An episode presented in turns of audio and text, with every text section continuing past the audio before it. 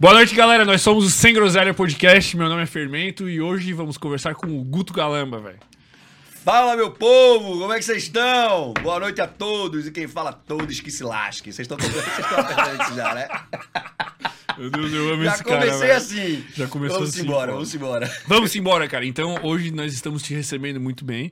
Você veio aí com uma camiseta que você queria combinar Porra, comigo. exato, velho. Coloquei de propósito pra gente combinar e.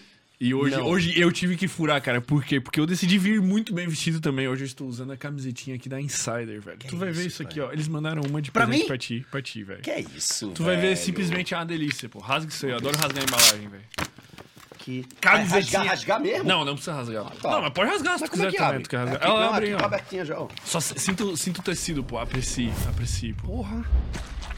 Que, que delicinha, hein? Não, real, mano. Real. Tu vai ver isso aí pra treinar, cara. Camisetinha da Insider Tech Shirt. Fica pra caralho, né? Estica pra caralho, anti-odor, antitérmica, não amassa. Tu só botou ela aqui, ela já vai desamassando, tá ligado? Topzera. E valoriza o shape, tá? Ela Muito dá um- obrigado, Insider. Vocês são os fofinhos. Porra, tu vai amar. E pra quem quer ficar bem vestido igual eu e eu e o Guto aqui, vocês têm um cupom que tá rolando agora. O cupom de 12 tava pouco, tá rolando cupom 15%, sem groselha 15, ó. Aqui na minha esquerdinha aqui, só escanear, vai direto pro site da Insider. Eles têm umas cuecas, tem um monte de coisa. Se tu voltar aqui de novo, a gente te dá outro presente. Fechou. pô. Se é foda, né? É que a gente Quando? vai ver hoje. Quando? Não, tem que avaliar. pô. Não, não Um- tem o como, outro foi não. muito bom. Esse Então, hoje foi é- muito é ruim. impossível ser pior. Por quê? Porque tu é melhor, tu tá melhor do que da outra vez, eu tô melhor que da outra vez. Mas às vezes a pessoa piora, pô. Eu tô mais grisalho, por exemplo. Isso é pior, é? Hum, Tá mais experiente. Ficasse mais chique, pô. Mais, mais bonito, pô. Tá mais forte. Mais bonito. Tá todo, ele, ele tá mais forte. O Gabriel tá mais Tá forte mais também, forte, velho. estamos em busca, Todo pô. mundo mais forte. Tá, tá todo mundo prosperando, velho. Todo mundo prosperando, Todo pô. mundo Pô, que prosperando. sensação boa, cara. E, se, e pra quem pra- quer prosperar mais, sabe o que a pessoa pode fazer, cara? Mentira, pô. Isso aí não... Arrasta a tela pra cima. Galera que tá afim de um entretenimento diferenciado, vocês têm que conhecer a Slotman, que é um cassino online que a gente tá, que tá participando aqui do, do podcast. Hoje eu passei a tarde ali jogando. Quem tiver 18 anos ou mais e quiser aproveitar ali pra se divertir, aqueles entretenimento colorido ali, cheio de coisa e pisca pra lá, pisca pra lá. Eu botei um cinquentão ali, fiquei jogando e eu saí com 70, pô. Eu juro que eu consegui, pô.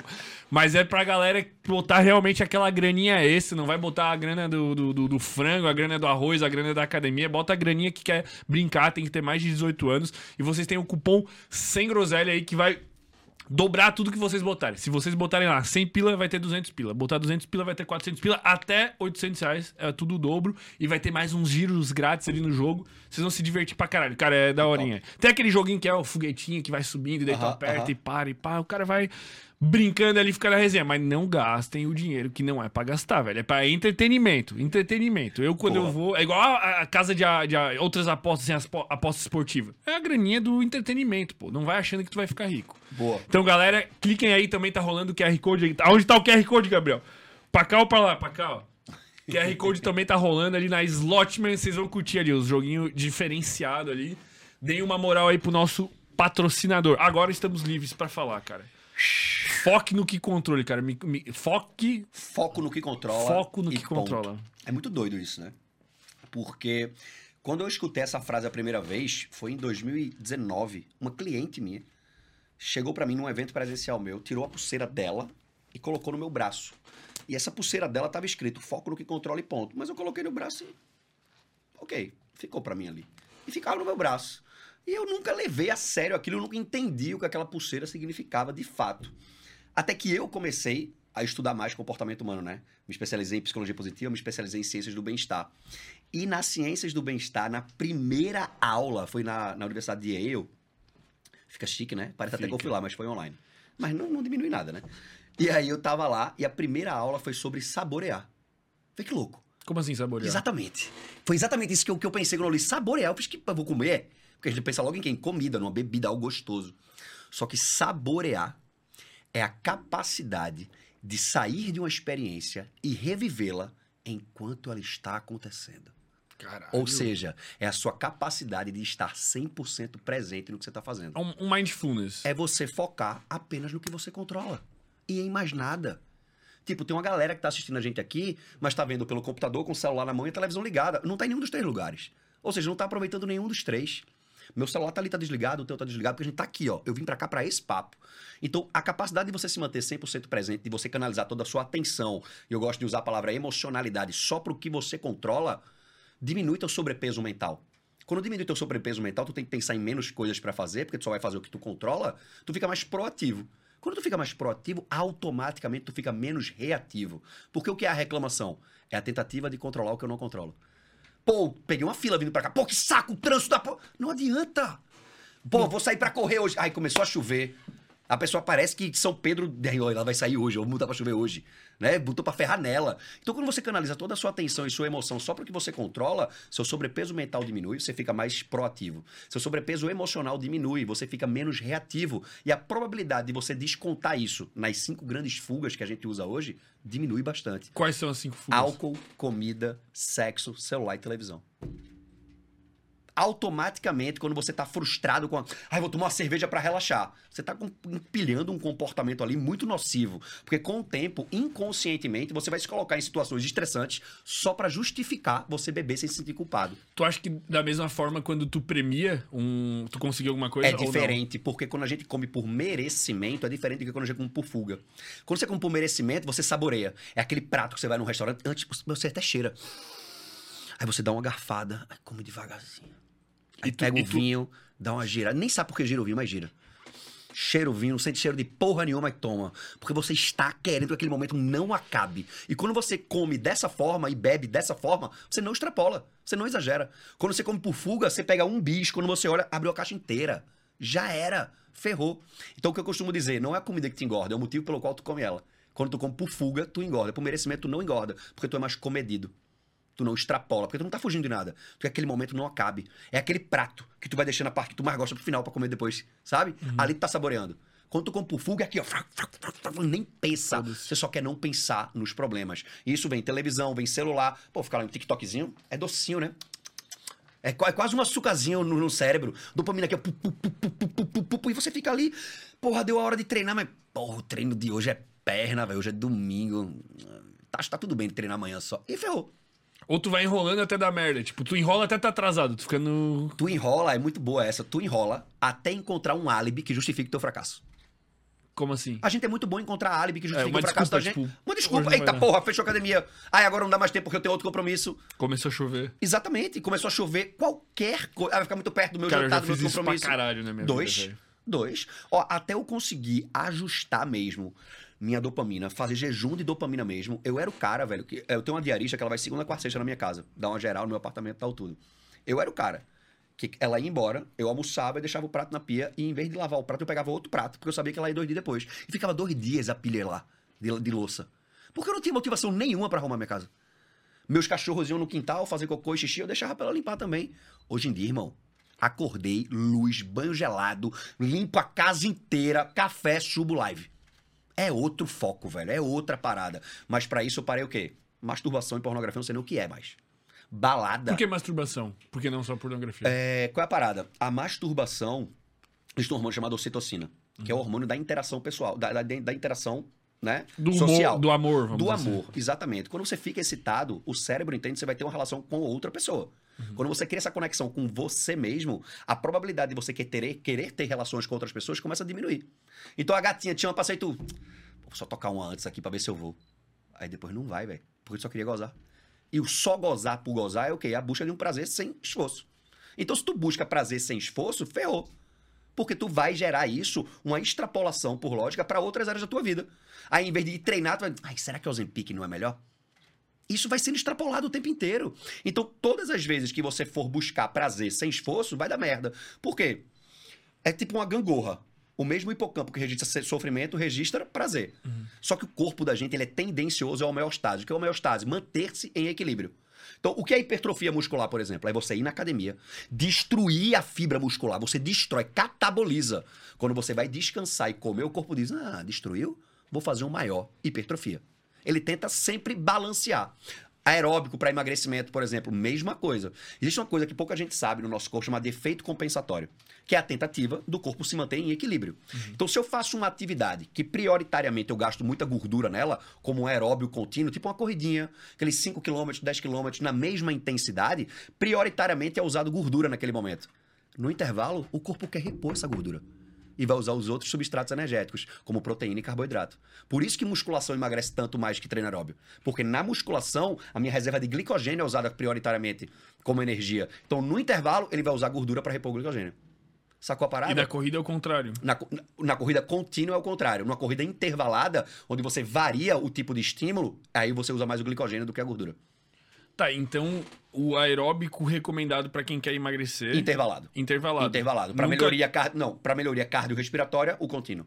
Mas dá para aplicar os dois, não tem dá pra problema. aplicar os dois. O que não pode ter é ter uma prioridade e dar um uma supervalorização ao aeróbio pro emagrecimento, coisa que ele não tem. Ele tem o papel dele, mas não é tão importante assim quanto pensa. O que, que é o mais importante pra quem quer emagrecer? Cinco coisas. Fechar a boca. Não, pelo, pelo contrário.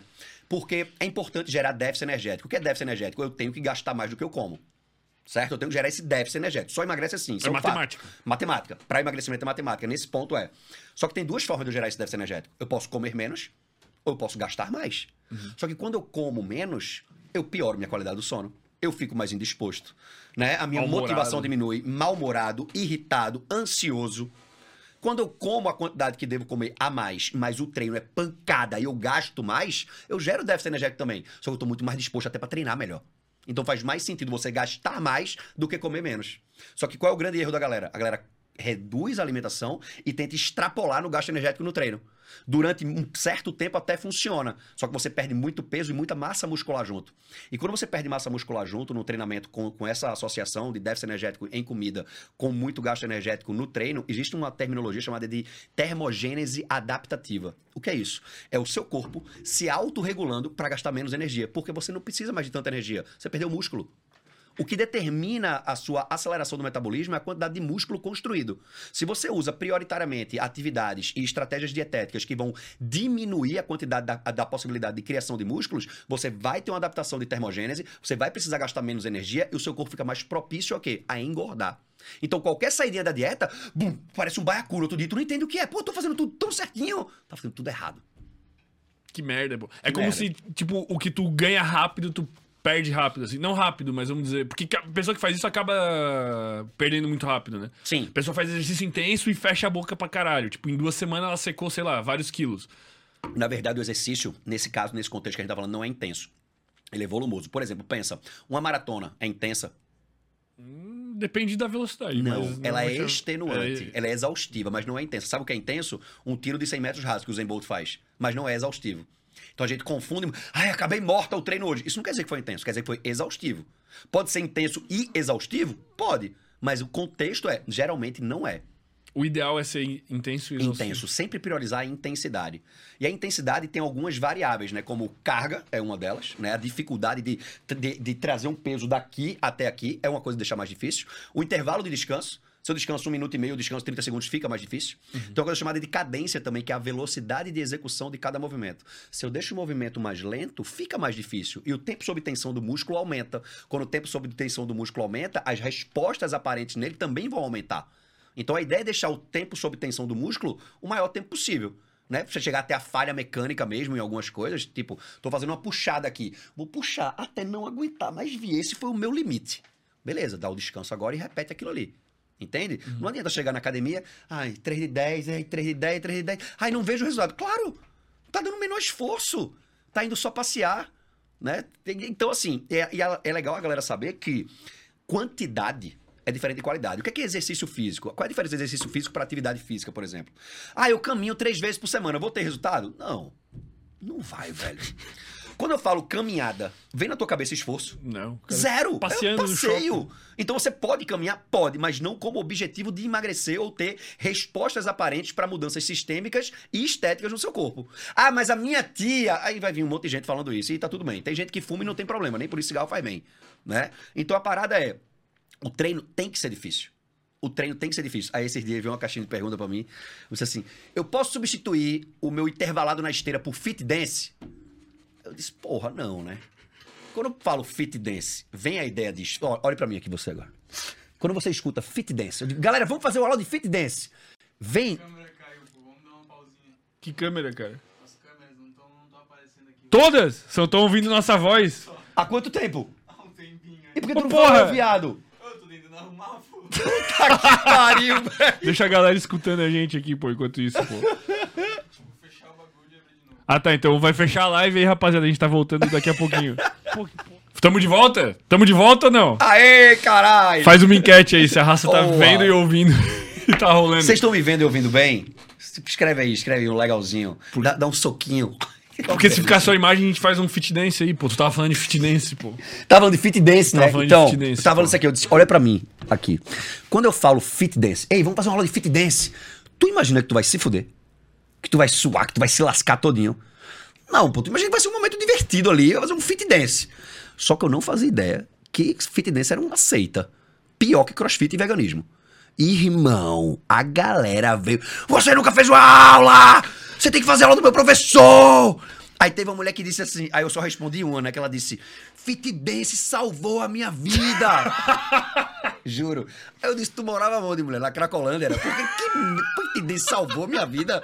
Pelo amor de Deus, velho. Pelo amor de Deus. Então, assim, tem uma galera que tá com uma vida tão bosta que o fit dance salva.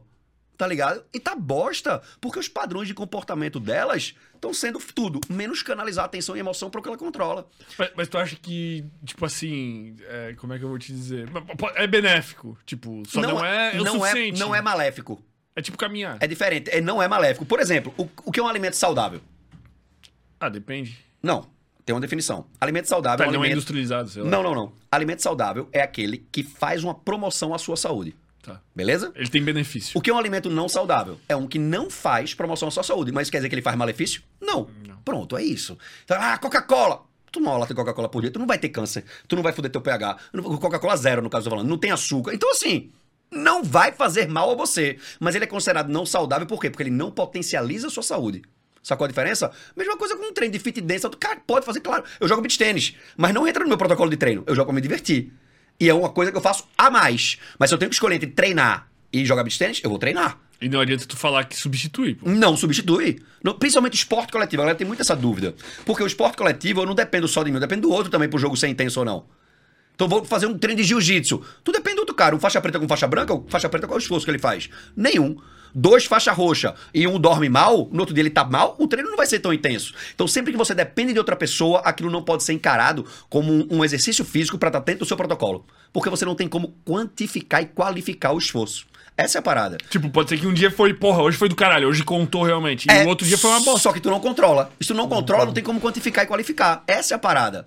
Entendeu? Uhum. Uma caminhada, por exemplo, eu consigo quantificar, mas a intensidade é baixa. Então tu vai ter que caminhar para um cacete todo dia. E a probabilidade de tu falhar é grande. Porque vai ter dia que vai chover, vai ter dia que não vai ter tempo. Vai acontecer um monte de imprevisto. Então, se tu tem a caminhada, a corrida, como uma atividade que é a tua principal, tu tá ferrado. Porque a probabilidade de o tu que, que falhar é o aumenta. mínimo que uma pessoa pode fazer pra ter resultado? Assim, tipo, o que tu falaria assim, ó? É o cara que ele não quer fazer porra nenhuma, só quer que ele faça o mínimo pra ele ser. Pra ele melhorar, assim, pra ele, sei lá, ou perder peso, ou. Tem, tem um estudo norte-americano comportamental. Inclusive, galera, que vocês. Todo, todo estudo que eu falar aqui, no meu Instagram tem uma base, tem um destaque artigos. Só entrar lá que eu posto tudinho lá.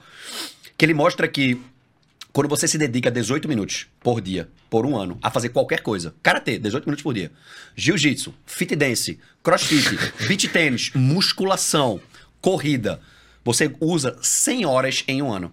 E você se torna melhor que 95% das pessoas que fazem aquela atividade. Caralho. Por quê? Porque a galera não se dedica tanto tempo. Ou se dedica uma semana, todos os dias, cinco horas. Não é isso que faz você ter um grande crescimento, um grande melhoramento. É constância. Por exemplo, Djokovic, quando ele era número 600 do mundo, ele vencia 43, 43% das bolas decisivas. Dos dus. 43% ele decidia. Hoje, sendo o primeiro do mundo, sabe quantos por cento ele decide? Não. 57 só. Mas esse, essa diferença. Então você não tem que buscar perfeição. Você tem que buscar de ser acima da média. Acima da sua média, principalmente, porque o jogo não é contra o outro, é contra o ontem. A galera se compara muito, aí o braço com o 18 dele. minutos é muito pouco. É velho. nada, brother. 18 minutos por dia. Os meus protocolos de treino duram, no máximo, 25 minutos, pô. Isso aí é mentira, pô. Tava todo mundo falando que era mentira no outro corte, cara. Eu não aguento mais, velho. É porque a galera fica puta, porque a galera se baseia em quê? A galera se baseia no fisiculturista.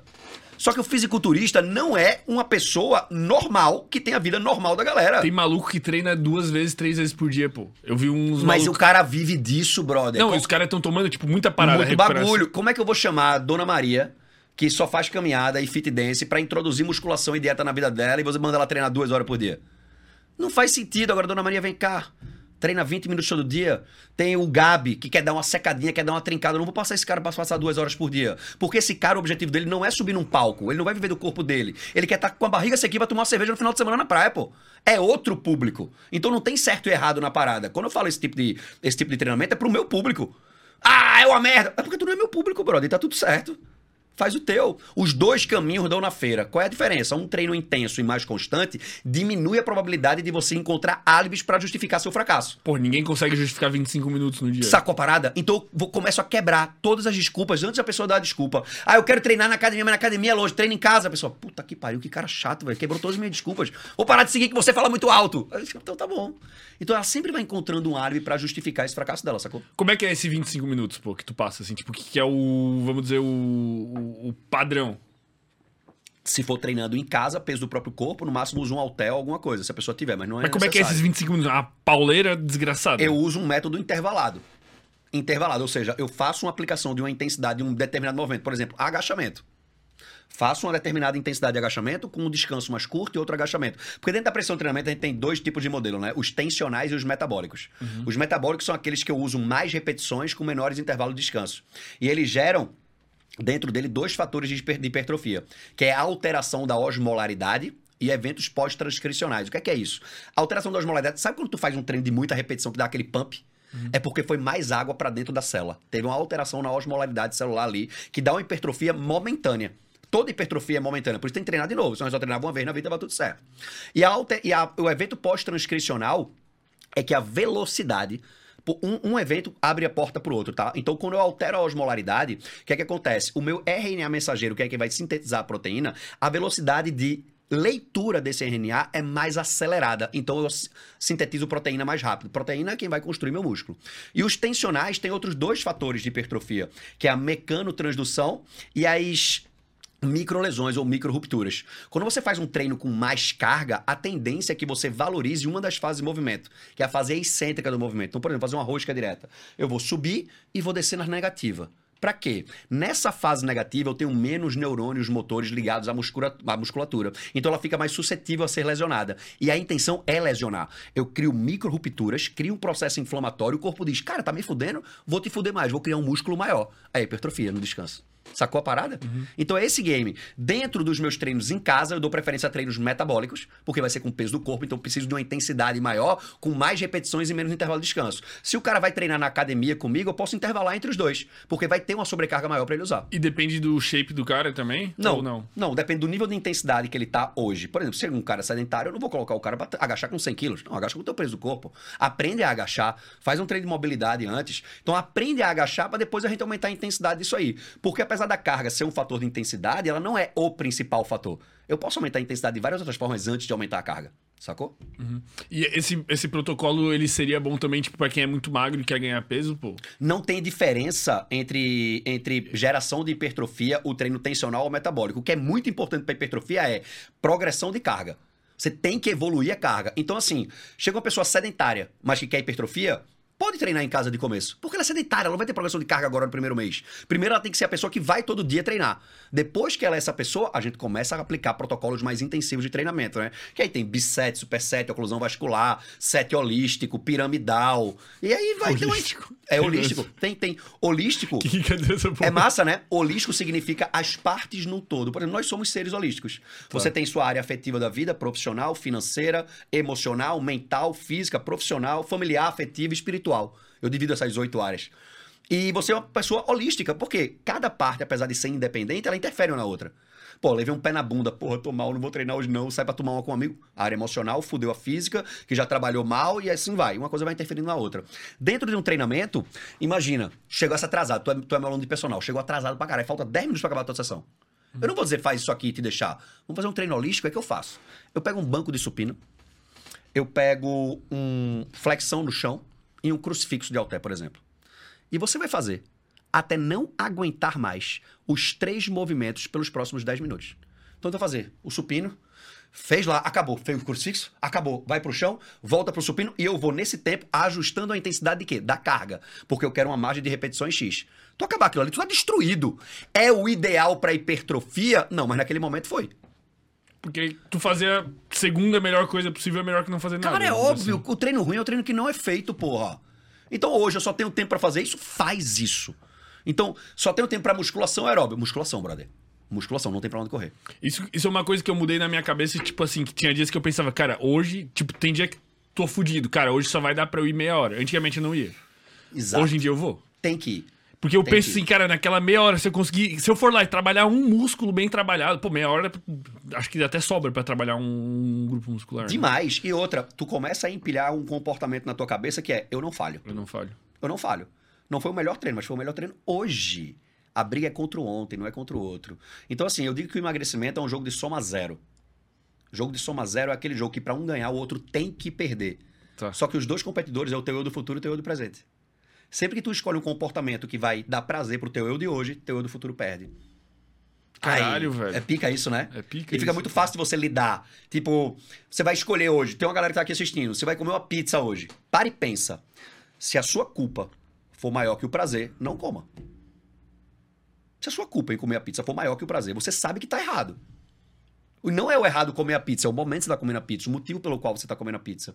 Tem uma coisa que eu faço com os meus clientes de mentoria que é: sempre que você precisar justificar para si mesmo o que você está prestes a fazer, é porque você não deve fazer. Você começa a inventar Ah, mas desculpas.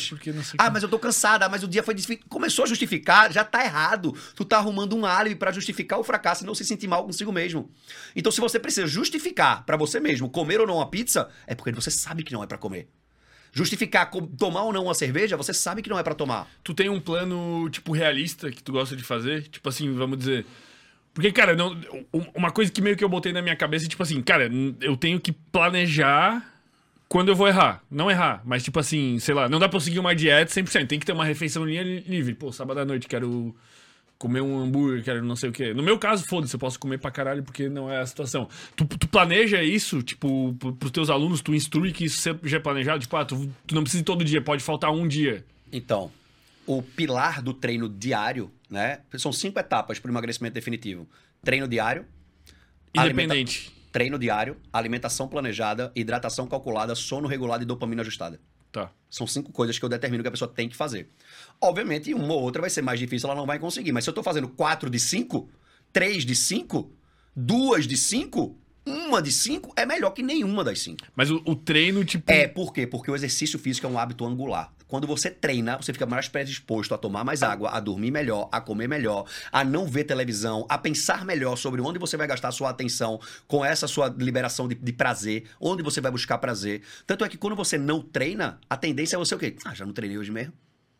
Né? Vamos dormir tarde, vamos pedir uma pizza, vamos não sei o quê. Ou seja, a gente é acostumado a acumular erros em vez de minimizar. Pô, se eu não treinei, eu tenho que comer melhor ainda. E até naquela semana, tipo, ah, eu já não treinei segunda, terça, pô, foda Bem- essa semana já era. Bem isso aí. Então, Ô, irmão, assim, tu vai morrer, pô.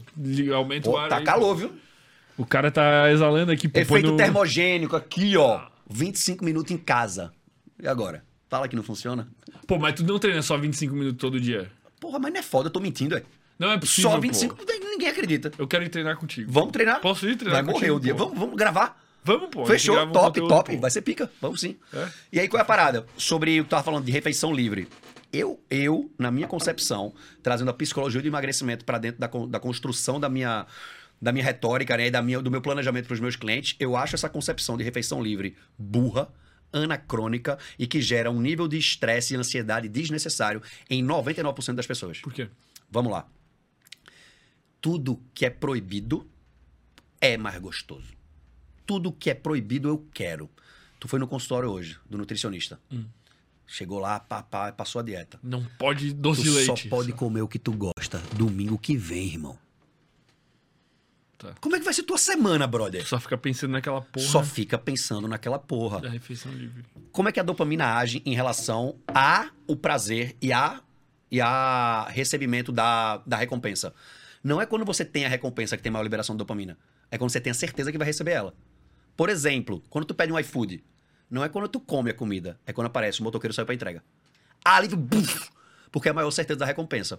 O que é que eu faço na minha estratégia para deixar esse alimento menos dopaminérgico? Eu libero todo dia uma quantidade X. Entendi. Então, todos os dias eu divido os alimentos em dois tipos: alimentos da nutrição e alimentos da diversão. Todo dia você é obrigado a se nutrir e você pode se divertir. A depender do seu nível, do seu objetivo, você tem X calorias para comer como você quiser. E aí eu dou um link de uma plataforma nossa onde a pessoa pesquisa chocolate mil calório. Se eu tenho 500 calorias para comer livre hoje, ah, de, de diversão, né? Eu vou lá e pego isso daqui e uso aqui. Porque ao mesmo tempo, se eu chamo uma refeição, que é a que eu mais gosto de livre, as outras são o quê? Prisão. Prisão. Quem é que é feliz na prisão, brother? Ninguém. Ninguém, irmão. Então, inconscientemente, você gera um, gera um padrão de comportamento de insatisfação durante a sua semana inteira. E aí, quando chega no final de semana, você não tem maturidade emocional para comer uma refeição livre. Você já mudou de refeição livre para quê? Dia do lixo. Aí não é só o dia do lixo, é todo o dia do lixo. E aí, na segunda-feira, teve o aniversário da- dela aqui, ela trouxe um bolo. Aí tu, ah, não vou fazer desfeito, vou comer um bolinho também. E aí já fudeu. Fudeu. Então isso serve muito bem, essa metodologia, para quem vive disso. Pega um fisiculturista, por exemplo. E até a refeição livre dele serve de fase anabólica para ele estar melhor do que antes. Não é o nosso caso, Não, brother. nesse caso. Mas a- até mesmo às vezes, tipo, se, se a pessoa for nessa de seguir a dieta semana inteira, cara, às vezes em uma refeição livre ela estragou a semana inteira, pô. Porque tem nego que passa dos limites de uma maneira. Mas é irmão. isso que eu tô falando. E se você começa a aumentar e a diminuir a vontade dele comer aquilo, primeiro ponto, quando um cliente chega pra mim e diz, ah, meu problema são os doces. Eu digo, tá, qual doce? Ah, chocolate, esse aqui, diamante negro, por exemplo. Digo, legal. Todo dia você vai poder comer tanto de diamante negro, tantas calorias de diamante negro. Primeiro que a cabeça dele buga. Fala, como assim? Não, todo dia você vai poder comer. Agora, você tem que se encarar como uma criança. Uma criança que acabou de chegar da escola e quer jogar videogame. Papai, papai, pode jogar videogame. O que, é que ele vai dizer? Pode não, ele vai dizer, já fez o dever de casa? Já levou o lixo pra fora? Já arrumou seu quarto? Já tomou banho? Já fez tudo o que tinha pra fazer? Já ajudou sua mãe a lavar a louça? Já. Agora você pode jogar 40 minutos de videogame. Não é pode jogar videogame. Então é a mesma coisa. Então quando o cara chega pra mim, pra ter o direito à refeição da diversão, ele tem que ter ajustado a dopamina dele, ele tem que ter batido a cota de hidratação calculada, que é um litro de água pra cada 20 quilos de peso, dá mais ou menos 55 ml por quilo. Né? E tem que ter regulado o sono dele, tem que ter treinado. E tem que ter comido todos os alimentos da nutrição. Caralho, eu tô tomando menos água do que eu preciso, pô. Porra, mas eu tomo água pra. aumentar. ca- Cara, eu não aguento mais tomar água, velho. Tem que aumentar a Olha, eu ingesta. tô com 90 quilos, 55 ml, isso aí vai dar 4 litros e meio. 4 pô. litros e meio que eu tomo, eu tô com 87. Vai tomar no cu, pô. 4 Tu litros e tá suando, velho. Efeito termogênico, porra, mas é isso. Mas é isso, então vem tanta sudorese, Caralho, vem é com excesso muita de água, mano. quanto ir ao banheiro. Eu não sei se. Não, óbvio que aguenta. Se eu não aguentar tomar água, tu vai me xingar igual tu xinga. Tem alguém que fala, pô, não consigo tomar água. Mas para pra pensar comigo, tu aí. Se tu disser que tomar água é difícil, o que é que o mundo pode esperar de tu, bicho? Não, de boa. Ai, tomar água é tão difícil, eu espero que você não tenha filhos. Por isso vai criar um filho como? Se de tomar água é difícil. Não dá, brother. Né? Uma mulher disse, ai, eu tô tomando mais água, mas tô indo mais ao banheiro. O objetivo é esse. É ir mais ao banheiro. A retenção de líquido nada mais é do que um mecanismo de defesa do corpo. Os nossos rins precisam de 800 ml a 1, a 1 litro de água por hora para filtrar. Por hora. Só que a gente tem água circulando. Você tem que tomar um litro por hora. Ele tem água circulante. Só Tá. que quando você entra no processo de de- desidratação, ele vai tirar a água de onde não tá precisando ali, porque não é importante. De onde? Músculo. Por isso que você fica molenga, flácida, pelancuda, né? Principalmente a galera que faz o quê? Excesso de aeróbio, dieta restritiva e acha que pra tirar a retenção toma diurético em vez de tomar água. Aí, meu amigo, é uma bomba de ficar pelancuda. Já era. Então a ideia é o quê? Bate a cota de água, com isso vai melhorar tudo, vai melhorar a pele, vai melhorar a celulite, vai melhorar a prisão de ventre na mulherada. Cara, melhora tudo. Como é que tu monitora, tipo, o teu consumo de água, por exemplo? Tipo, tu enche um. Eu tenho três garrafas em casa de um litro e meio. Quando a, a Vicenza perguntou o que, que tu tomava, tu, tu respondeu Água, água, pra caralho. água, água pra caralho. água. Água pra caralho. Verdade, quando perguntaram que eu beber. Tanto é que eu tô na praia, por exemplo, às vezes jogando beach, onde eu tava. Eu olho pro barraqueiro e faço assim, ó. Ele já traz quatro garrafinhas de 15ml pra mim, ele já sabe o que é. Ele não acha que é cerveja. É, óbvio, né? Sacou? Ele não acha que é cerveja. Às vezes eu tomo uma cerveja, eu faço assim, ó. Uma. Aí ele, uma água. Eu digo, não, vai beber. Então, assim, esse contexto é bacana. de- o que, é que você tá mostrando pros outros? Mas, mas tu monitora como? Tipo, tu, tu tem um garrafão, sei lá, tipo, só pra Todos os dias eu compro três garrafas de um litro e meio. Três garrafas de um litro e meio e tu tem que matar e É, deu. todo dia eu compro três garrafas de um litro e meio. Todo dia. Porque se eu deixo a mais lá, não vai ser a mesma coisa. Então eu ancoro essa dificuldade pra me lembrar do que eu tenho que fazer. Sacou? Tu, literalmente tu sai e compra. É, no mercado. Todo dia. Porque daí tu sabe o que tu vai fazer. Exatamente. E aí eu sei que bati a cota. Porque acabou a água. Então eu tenho que comprar mais água. Então tá tudo certo, bati a cota. Quando sobra água, eu digo, caralho, não bati a chega no cota. mercado, o cara já, tipo, já sabe. Meu irmão, não tem perigo eu ir no mercado. Às vezes, eu fui no mercado essa semana comprar pão.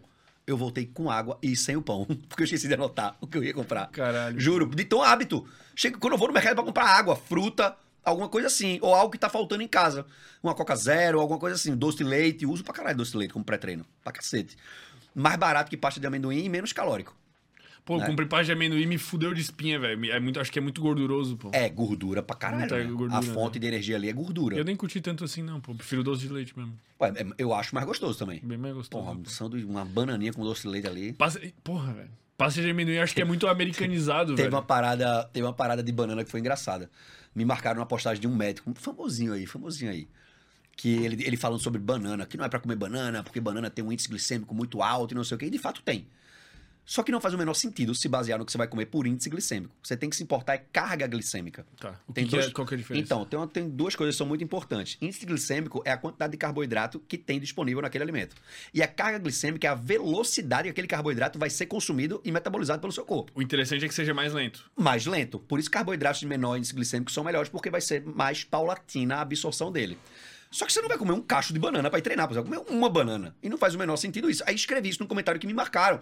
Mas assim, super respeitoso, de boa, não faz muito sentido por causa disso, disso, disso. Blá, blá, blá. Aí uma mulher veio. Você devia respeitar ele. Ele é médico, especialista em não sei o quê, estudou oito anos de medicina e tal e tal. Disse, deu errado, né? Oito anos de medicina pra falar de banana no Instagram. Acho que deu muito errado, não. Deu muito certo medicina, não. Aí o cara, pau, me bloqueou. Mas, porra, eu não vou passar oito anos da minha vida estudando pra dizer não coma banana, não coma frutas. Comam frutas. Não existe. Me diz uma pessoa que tu conhece no mundo tá gordo de laranja. De jaca. É aquela ali comeu muita melancia, tá gorda. Não tem, comam frutas. Não dá cirrose hepática, feita uma blogueira famosa disso aí.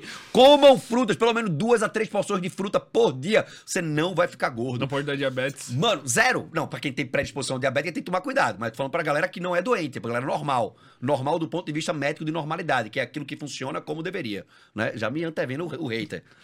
Qual é a parada? De início, quando eu pego uma pessoa extremamente sedentária, não se alimenta bem, não treina tal tudo, eu digo, ó, tu vai comer isso aqui, na quantidade que tu quiser. Você não precisa pesar o arroz, não, come. Por quê? Primeiro, eu ajusto o paladar dela com a quantidade que ela tá acostumada. Ela vai se sentir tão saciada com comida da nutrição que ela não vai ter vontade do alimento da diversão. Porque ela tá cheiona Mano, pra caralho. Comida de verdade, vamos usar Meu esse termo. irmão. Enche, velho. Tu não aguenta, mano. Tu Não, aguenta. dá, não dá. Principalmente quando a gente ajusta a proteína. A galera não come a quantidade de Não proteína come. certa. Sacia muito, né? Pra se ferrar. Então, tu, quando tu come realmente o que tem que comer, tu fala. Mano, eu não aguento mais comer isso aqui. Irmão, tipo assim, vou dar um exemplo. Se eu, se eu de manhã, pô, vou lá, vou comer três ovos, é, duas fatias de pão e uma banana. É o que eu normalmente como. Cara, tu- eu saio satisfeito, tá Total. ligado? Se eu fosse comer, sei lá, uma porra de um Nescau Ball, velho, eu ia acabar com uma porra de um quilo de Nescau Ball e ia bater todas Ia dar 10 minutos e ia tá com fome de novo. Por quê? Pico de glicemia lá em cima, velocidade de absorção muito rápida, fome de novo. Exato. Sacou a parada? E outra coisa, geralmente quando a gente é tendencioso a comer porcaria, principalmente já no início do dia, é porque a gente teve privação do sono ou um sono de má qualidade. Desregula quatro hormônios extremamente importantes para o emagrecimento: grelina, leptina, cortisol e GH. Caralho, esses aí. O grelhinho eu nunca ouvi falar, velho. Grelina e leptina são responsáveis pela sua sensação de saciedade e vontade de fome. Sensação de fome. Tá. Então, se tu dorme pouco, isso tá. A tua tendência é comer coisas mais hiperpalatáveis e tua saciedade diminui. Tu fica com mais fome por mais tempo, mais rápido. Sacou? Com a desregulação desses dois hormônios. Quando tu tem um sono de qualidade, tu acorda mais regulado com isso. Isso é o tipo, tipo assim, ó, tu vai na balada no sábado, tu No outro- dorme mal, no outro dia é Maczinho no almoço. Topado. É bem isso aí. Ou na janta. É bem isso aí. E outra, na balada tem o álcool, né? Que o álcool, aquilo que você sente na ressaca no dia seguinte, nada mais é do que uma desidratação em larga escala. Você tá desidratado. Desidratado pra caralho. Só que tu não consegue tomar água porque tá enjoadinho. Aí tu toma o quê? Coca-Cola. Com o quê? Com hambúrguer. Com comida chinesa, gordura pra caralho. Aí tu pega dois alimentos hiperpalatáveis. O que é um alimento hiperpalatável? Não existe na natureza a combinação de um alimento que tem açúcar e gordura junto. Não existe. O homem fez isso. É um alimento hiperpalatável. Nutella. Onde é que. É, Nutella, por exemplo. Chocolate é gordura e açúcar junto. Onde é que gordura e açúcar mais atingem no nosso cérebro? Não sei. córtex pré-frontal. Por isso que o comportamento em consumir açúcar é tão difícil de ser quebrado quanto o vício em drogas como heroína e cocaína. Não existe vício em açúcar, tá? Não existe. O comportamento do açúcar, de consumir o açúcar por empilhamento comportamental, é tão difícil de ser quebrado quanto o vício em cocaína e heroína. Essa é a parada que você tem, tem que é ser hiper entendida. prazeroso. Pá, do, bum! Dopamina é lá em cima, irmão. E aí, quando tu tem que acordar cedo e tomar um banho gelado pra liberar dopamina, tu fala, vou nem fudendo. Tá maluco? Não vou dar um treino, arregaçar no treino, sair suado pra se sentir bem. Não vai, porque tu acostumou o teu cérebro a ter prazer sem esforço. Aí o cara acorda de manhã, toca uma, fuma um vape. Meu irmão, o dia desse cara é o quê? Daqui pra frente. Já era, velho. Cada fumadinha do vape, pum, Ou, ou- ou- vamos botar até um caso mais realista, né? O cara acorda e já pega aqui, ó. Nossa, Que isso acontece pra caralho. acorda e botão soneca. Aí já fudeu, pô. Irmão, qual, Porra, qual o recado deu eu, pro teu eu tô, cérebro? eu, tô, eu tô remando ainda, velho. Eu não consigo todos os dias ainda, pô. Cara, eu dou um grito na cama, pra mim mesmo, quando eu, quando eu tô falhando. Hoje eu já acordo sem despertador. Eu boto o despertador pra 6 e 15 mas 10 para 6 eu tô em pé. Mas quando ele toca, que eu olho, eu digo, porra, minha live é só 7h40, tá ligado? Dá pra dormir mais um pouquinho. Dá pra dormir mais um pouquinho. Eu digo, não! Eu dou um grito pra mim mesmo. E aí, sabe o que eu faço? Ambiente modula o quê? Comportamento? Exato. Eu troco o ambiente. E o ambiente não tem que sair de casa, eu tenho que sair da cama. Eu tenho que sair da cama. Todo mundo que tá aí tem um lugar específico na casa onde dá o gatilho de comer porcaria. É a cadeira do escritório, a cadeira do papai. É aquele lugar do sofá. Sentou, velho, começou a dar aquela vontade. Troca de lugar no sofá. Vai passar na hora, irmão. Na hora. Então o que falta é a galera conversar mais com ela mesmo pra identificar esses gatilhos. O da cama que eu usei meio que, tipo, pra solucionar é deixar o despertador Longe, longe. top. Porque daí se eu levantei, mano, eu já penso, caralho, não posso ser um bosta mais um dia, velho. Perfeito. Perfeito. E vai se ancorando nisso, Vai velho. ancorando. Lembra, velho, a guerra é contra o ontem. Tu tem sempre, ó, é melhor que ontem, pior que amanhã, melhor que ontem, pior que amanhã. Todo dia. Tem dia que vai falhar? Porra, óbvio que vai. Mas a tendência é que falhar menos. E eu tenho a sensação, cara, tipo, que fica mais fácil, velho. Tipo, eu, eu melhorei meio que de vida, assim, vamos dizer. E pra mim, eu tenho a sensação que fica mais fácil. Porque, tipo assim, cara, se tu tá aí fudido, velho, tu tá comendo mal, tu tá dormindo mal, tu tá o caralho. Cara, se eu falar pra ti, cara, vai pra academia, tu precisa ir pra academia, cara, tu não vai conseguir, velho, porque é um inferno, mano. Mas se tu teve uma noite de sono boa e daí teu sono tá melhorando progressivamente, blá blá blá. Cara, é muito mais fácil, pô. Irmão, Vai ficando mais fácil. quer que o podcast Sem Groselha Story seja o maior podcast do país? Eu quero, pô. Não tem CNPJ forte com CPF fraco. Caralho. Não tem. É, eu concordo. não tem CNPJ forte com CPF fraco. Muita galera fica insistindo, ah, eu tenho que melhorar o trabalho, eu tenho que ganhar mais. dinheiro." E esquece do- de quem tem que fazer o rolê. Tem que treinar todo dia, porque isso vai liberar padrões de comportamento mais positivos pra você. E não é duas horas, 20 minutos, brother. Todo dia. Tá ligado? Vai te deixar muito mais propenso. Vai sair dessa ideia dessa dieta CLT que eu chamo. Cinco dias se fudendo pra dois dias tocar o puteiro. Não, velho. Quando chegar em casa agora, tá pronto o meu jantar. Que é o quê? Arrozinho, peixe e uma salada. Tá prontinho me esperando. Por que, que eu deixei esperando? Porque eu sabia que eu ia ficar em jejum esse tempo inteiro. Eu ia sair acelerado e eu ia querer me recompensar comendo besteira. Pô, foi do caralho o podcast, vamos celebrar. Vamos comer um hambúrguer. Não, comer hambúrguer porra nenhuma não, vou comer a salada, brother. Tá tudo certo. Entendeu? Por quê? Porque não tá dentro do meu planejamento comer hambúrguer hoje. O problema não é o hambúrguer, é o motivo pelo qual você come hambúrguer. Eu não posso colocar, por exemplo, sempre que eu bato meta de faturamento no mês, meu- meus seguidores já sabem. Se eles me virem comendo pizza com vinho, eu bati meta de grana. É meu alimento da celebração. Ali é merecimento. E tu curte pra caralho, degusta. Porque eu passo umas quatro horas pra comer a pizza e o vinho. Devagarzinho assim, ó. Pensando no dinheiro que tá na conta. E eu, cara, que do caralho, que massa. Valeu a pena, no dia 31 de dezembro de 2022, eu escolher dormir cedo. Eu não fui pra balada. Eu não virei à noite. Tu nem viu a virada. Nove e meia da noite eu tava na cama, horário que eu sempre deito. Dez e meia eu capotei, acordei assustado com os fogos, meus cachorros. Passou, dormi. Outro Sabe- furacão, caralho. Outro... Sabe o que eu fiz dia 1 de janeiro, irmão? Acordei de... Tu viu que vai ter agora, né? Vai ter de Vai novo. ter bom ciclone de bomba de novo. Eu não vou, ter- vou nem estar aqui, graças a Deus, velho. Vai ter de novo. Mas olha, ali, ó, aqui, ó. Foi total isso aqui. É, isso Pô, aí é o foi- máximo. Foi, foi um né? regaço. Então, dia 1 de janeiro, acordei 6 e 15 da manhã, fui lá fora na minha cobertura, tomei uma ducha gelada, fiquei lá de 3 a 10 minutos, eu fico todo dia.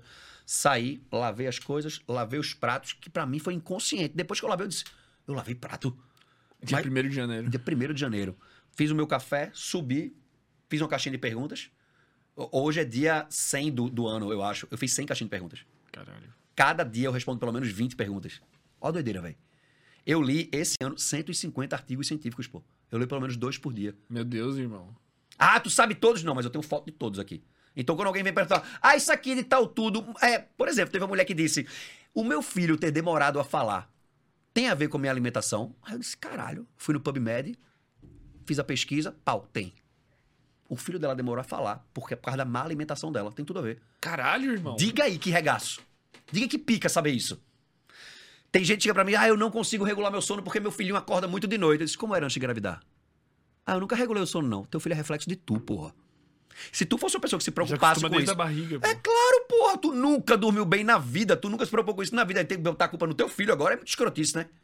Não, a culpa é tua. Ele acorda de madrugada por tua culpa, não o contrário. Não o contrário. É isso que tem que ser entendido. Então, quando você tem essa, essa consciência de focar no que você controla, fica muito mais fácil. Então, as mães chegam pra mim, ai, mas tudo bem, concordo, mas ele acorda de madrugada, eu vou emagrecer? Vai, tem outros mais quatro pilares pra fazer. Você só não tá conseguindo regular o sono agora e outra, velho. Pra deixar a galera mais tranquila. É uma fase da vida, brother. Eles crescem. Daqui a pouco teu filho vai crescer rapidão e não vai mais te acordar noite, tu vai morrer de saudade disso, velho. Então, assim, calma. Porque as pessoas vivem hoje em dois extremos. Ou elas pegam muito leve com elas, ou se cobram demais. Você tem que encontrar esse balanceio, velho. De se perguntar, porra, eu não quero ir treinar hoje, por quê? Porque eu realmente tô cansado, ou porque eu tô usando o cansaço como uma desculpinha? Como é que funciona isso? Por exemplo, tem um programa meu que é o Seca Todo Dia, de treinar em casa, né? E agora eu coloquei pra treinar em academia também. Então a pessoa entra, ela é uma plataforma de emagrecimento. Tem psicologia de emagrecimento com aulas teóricas minhas e tem treino e tem protocolo alimentar também. Então a pessoa entra, faz o cálculo do GET dela, do gasto energético total, pega a dieta pra ela. Tem dieta pra vegano, vegetariano, intolerante a glúten, lactose. Caralho, completaço. Porra, diabético, é, resistente à insulina, tem dieta pra mulheres que estão amamentando, mulheres com SOP, síndrome do ovário policístico, porque muda o protocolo alimentar. Tem dieta pra todo mundo. Então o cara entra lá, pega. O primeiro mês de treino que ele pega, ele tem 30 treinos completamente diferentes que ele tem que fazer um por dia. Pra quê? Pra instalar o pilar do treino diário no drive dele. Se ele chegou no dia 20, irmão, e falhou, tem que começar de novo. A regra é essa. A regra é essa. O treino dura 20 minutos. Ah, não funciona, velho. Teve uma menina que eu fiz uma mentoria uma vez com eles, tem mentoria ao vivo comigo. Aí uma guria entrou e disse: Guto, eu acabei de chegar de viagem. Eu tô muito cansado e eu não consegui treinar hoje. Isso era 7 horas da noite. Eu tenho que voltar pro começo? Eu disse: Claro que não. Dá tempo de treinar ainda. Ela foi treinar, velho. E eu disse, tá se sentindo como? Ela bem pra caralho. Porque é isso, velho. Quando eu me coloco em posição de buscar um desconforto de forma intencional, depois o corpo tenta compensar me sentindo prazer. Eu me sinto bem, eu me sinto melhor, eu me sinto incrível. E quando você falha, que aperta o botão de 5 minutos, buscasse o prazer momentâneo, tu sente como depois? Eu sou merda, velho. Eu sou um merda. O mais incrível de, de treinar, cara, é que tu nunca se arrepende de ter treinado. Tipo, é impossível, mano. Tu sempre se arrepende. Nem sempre tu se arrepende de não ter Exato. ido. Às vezes tu não se arrepende Exato. de não ter ido. Mas tu nunca se arrepende de ter Nunca. ido. Isso, nunca. Isso, isso é bizarro. Isso é bizarro. Nunca. E isso é por teste, né? Quando você supera aquilo de tipo, irmão, não vou treinar hoje não, velho. Tipo, ontem, sábado, eu dormi muito mal da sexta pro sábado, que eu fui pra uma reunião de, de, de uma galera que eu tô fazendo investimento agora. E, pô, tomei um vinhozinho e tal. Quando eu vi 10 e meia da noite, eu tava no Campeche ainda, eu moro em Jurerê. Puta merda. Aí, porra, meu motorista chegou, me pegou, a gente foi, né? Pô, cheguei em casa quase 11 e meia da noite, tomar um banho, desacelerar e dormir. Eu dormi depois da meia-noite. Irmão, eu acordei hoje E daí tu meteu o despertador. despertador e, tipo, deu 6 e 15 eu forcei, levantei, fiz uma live, fiz uma mentoria hoje com um grupo de alunos, mas tipo, eu preciso dormir. Fudeu. derretido. Eu vou ter que voltar pra dormir, velho. Será 11 horas. E a minha academia fecha de uma da tarde. E hoje era dia de treino em academia. Eu divido assim, né? Treino em casa, treino em academia. E isso ontem, no caso. Hoje foi em casa. E aí acordei e dormi de novo. Quando eu acordei, velho, meio-dia e meio. A academia fechava uma hora. A academia do lado de casa. Eu disse, eu vou, irmão. Nem que eu vá até lá e volte. Eu vou. Tomei um banho rapidão. Fum, cheguei na academia faltando 15 minutos pra fechar. Fiz um treino doidão do caralho, voado, sem parar. Tô com as costas estouradas aqui, foi treino de costa. Foi o melhor treino do mundo, mas foi o melhor treino daquele dia. E tu fez. E eu ganhei da minha cabeça. É isso que eu tô falando. Porque a próxima vez, eu já sei, eu não vou mais desregular meu sono por causa dessas coisas, velho. Sabe, foi um momento completamente atípico, foi, mas cada dia mais eu me vejo fora disso. Álcool também. Cara, eu tô tomando uma taça de vinho do dia, eu tô ficando louco. Eu estou Louco. desde o dia. Que dia que nós paramos, velho? Eu nem lembro mais que dia que era, pô. Cara, eu tô. Acho que pelo menos do dia 1 de março eu tô sem beber, velho. Então fazem 30 dias aí, pô, Top. em abril, velho. E eu não pretendo voltar, velho. Que top, velho. Porque, cara, veio um maluco aqui que tu, tu tem que ter contato com esse Eu vi maluco. o aí. cabeludo. O Vitor Eu vi. Blasius. Cara, Eu o bicho. vi. Te, Abriu tua cabeça. te- Cara, eu li E agora. é muito bom não beber, velho. Eu tô, eu tô seguindo. Eu, eu só, eu tô vendo muito podcast gringo, velho. Meu irmão, os caras têm umas cabeças muito doidas. Por quê? Tem uma vantagem muito grande a gente morar no país terceiro mundo. A gente, a gente vê o país de primeiro mundo com uma bola de cristal. Vai chegar aqui aquela conversa, vai chegar aqui aquela ideia, vai chegar aqui uma hora, tá ligado? Então qual é a parada?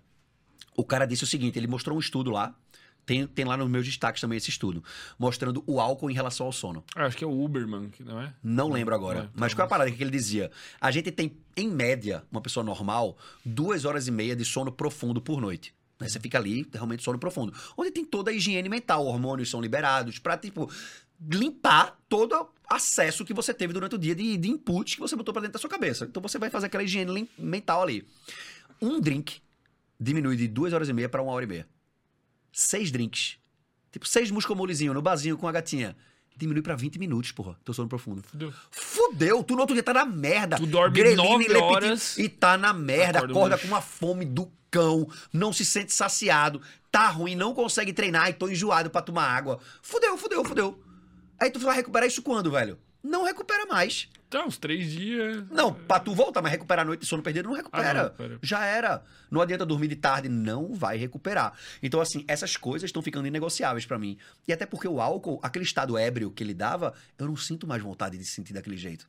Então, quando eu tomo uma tacinha de vinho, duas, que eu. Eita, eu paro, velho.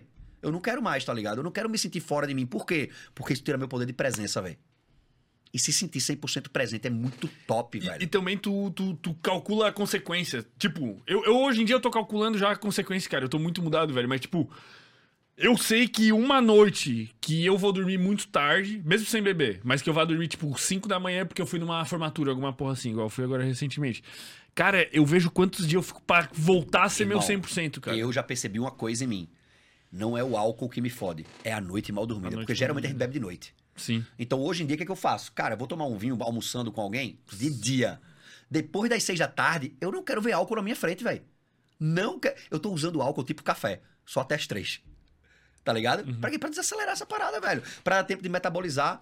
É, tomei o vinho sexta, sábado de manhã, o que, é que eu fiz? Chá de boldo pra dentro, velho. Não tomei café. Pra dar uma desintoxicada. a- sabe? o fígado que metaboliza o álcool, ele adora o sabor amargo. Então você bota amargo pra dentro, ele vai metabolizar mais fácil aquele álcool ali. E botar pra fora mais fácil, tá ligado? Pra realmente fazer uma detox, né, daquilo ali. Você potencializa o que o fígado já faria sozinho, com aquele sabor amargo. Cara, no, no final das contas a gente tá virando nossas próprias vozes, velho. Caralho. que falava, vai dormir cedo. Ah, não bebe. Ah, toma um chá de boldo, pô. A gente tá virando as Irmão, velho. eu vi, eu vi uma, eu vi um memezinho esses dias que era um desenho assim de uma galera, várias famílias, num tipo de era uma tipo uma aldeia, só que não era uma aldeia indígena, né? Eram várias casas, tipo bem construídas, e a legenda era: o futuro é voltar ao passado. Caralho. A forma de interação. Porque se tu parar pra ver, velho, a gente tá banalizando o sagrado e endeusando o satânico. Endeusando o Me satânico. dê um exemplo. Vamos lá. Tem. Eu tava dando uma aula sobre é, sistema de recompensa para os meus alunos e falando sobre, porra, sexo, como o sexo tá banalizado, como a pornografia tá banalizada. E não é x, não sei o que, não. Tu entra no Instagram hoje, tem um Instagram lá chamado Girls Eating Banana. Cara, são meninas com uma banana fingindo que estão fazendo um boquete, brother. Mas isso aí no- nas redes sociais é bizarro. Só mano. que isso tá sendo normalizado, brother. Então o cara chega ali e vai. Quando ficou uma hora e meia, vem da guria ali e toca uma pra aquela porra ali. E aí? Ou, nem, ou o cara, tipo assim, mano, o que que acontece que eu acho que também é um problema? Tu entra numa rede social teoricamente neutra, não, não pornográfica, e tu é bombardeado de gatilho que te levam, por exemplo, a tu se masturbar depois. Porque tu entra ali e tu, tipo, ó, aqui a fulana trepada num negócio com a nádega Total. de fora, pô. Só que o algoritmo é muito top, né? Sim. Ele te mostra o que tu tá interagindo. É. O que é que eu faço? Tu vê o explorar de uma pessoa, tu sabe quem ela Exato. é. Eu vejo uma parada dessa, eu bloqueio. Página de meme, eu bloqueio. Por quê? Porque agora ele ele quer ver isso aqui, não. Não vou mostrar. Eu bloqueio. Página de fofoca, bloqueio. Então o algoritmo começa a te entender. Tá, a rede social é uma merda, só mostra a merda. Tá procurando, brother. A culpa é tua. Sacou? A gente, meu irmão, isso é regra de vida. O meu explorar é gente- só bodybuilder. A gente, o meu, o meu é carro, relógio e Mário Sérgio Cortella. Caralho. Ah, tá bom, É, tá tô, tô na pilha de relógio agora. Tô na pilha de relógio. O Wendel Carvalho, desgraçado, quer fazer comprar uma Porsche e um Rolex. Vou comprar, relaxa. E aí, qual é a parada? A gente, o algoritmo é muito top nesse sentido. E outra, tem uma frase que eu uso muito pra minha vida que é: a gente não atrai quem quer, a gente atrai o que a gente é. O teu explorar é o que tu tá sendo, é o que tu tá buscando. Tipo, eu vi, eu vi esses dias uma coisa, é uma passagem bíblica, eu nem sabia que isso era uma passagem bíblica. Quer dizer, você tá com dificuldade em encontrar alguém, sua parceira ideal, seu parceiro ideal, faça uma lista. Escreva princípios e valores que são impossíveis de você se relacionar com alguém que não os tenha. Coisas extremamente importantes pra você. Escreva. E seja essa lista. Que porrada, hein, irmão? Que porrada. Que pancada. Por quê? Tem uma passagem de um rabino chamado Rabino de Korsky, que ele fala sobre fish love, amor de peixe. Né? Ele disse que um dia estava passando por uma cidade e viu um, um- um garoto comendo um peixe na beira do mar, se deliciando. Garoto, por que você está comendo esse peixe? Ele disse, porque eu amo peixe. Ele disse, ah, você ama peixe. Então, por amar o peixe, você tira ele da água, mata, ferve e come? Não me diga que você ama o peixe. Você ama o sabor que o peixe dá na sua boca. Então você ama a você mesmo. Por isso você tira ele da água, mata, ferve e come. O fish love é o amor efêmero, é o amor que a gente tá na sociedade hoje. O fermento vai casar com a menina porque aquela menina, o que, é que ela pode me prover? O que, é que ela pode dar a mim? E a menina vai casar com o fermento porque o que, é que o fermento pode me dar? Isso é amor de peixe. O que é que o outro pode me dar? E o verdadeiro amor é aquele amor que você quer melhorar o outro, quer melhorar a outra pessoa. Grande parte de nós, e estou falando de coisa interpessoal, joga isso pra tua vida agora daquele, daquilo que eu falei de jogo de soma zero. Todas as vezes que tu tenta se dar um prazer momentâneo, é amor de peixe teu contigo mesmo, pô. Teu contigo Porra, mas mesmo. daí acabou a vida, pô. Acabou a vida, não. Agora vai começar a tua vida. Porque se tu é uma pessoa que vive, que não tem disciplina nesse caso, que vive a partir do teu humor, tu é escravo do teu estado de humor. Tem dia que tu vai treinar porque tá alegre, tem dia que tu não vai porque tá triste. Não tem nada a ver uma coisa com a outra. Teve um cara que chegou pra mim, ai, eu não gosto de comer frutas. Eu, ó, um recado pra vocês que não gostam de comer frutas. Um ótimo recado. Não precisa gostar. É só comer. Adulto. Adultize-se. Hashtag vira adulto, porra. Porra, salada eu não gosto, mas eu como. Tem que comer a maior quantidade de fibras e nutrientes que vai ter na caceta da salada. Posso trocar a salada por suco verde? Porra, é uma opção. Pra quem realmente não consegue mastigar a salada, pô, faz um suco. Agora não pode coar, porque vai tirar as fibras tudinho. É uma merda tomar suco verde sem estar coado. Tem isso também, né? Então assim, a galera Pode fica- botar molinho. Cara, não é algo que vai fazer a diferença o molhinho, pô. Não, É, Tem alguém que tá gordo porque bota molhinho na salada? eu, eu acho que não. Não é tem, Mac. brother. Não tem, não tem ninguém que tá gordo de arroz, feijão, frango e salada. É arroz, frango, feijão e salada e Big Mac pra cacete. Sacou a parada? Uhum. Esse é o game que tem que entender. Então ninguém fica gordo de comidas saudáveis. Ninguém. Então se você começa de início comendo mais comidas saudáveis, por mais que você entre em superávit na alimentação, se dá um treino pancada, gera déficit. E você vai emagrecer.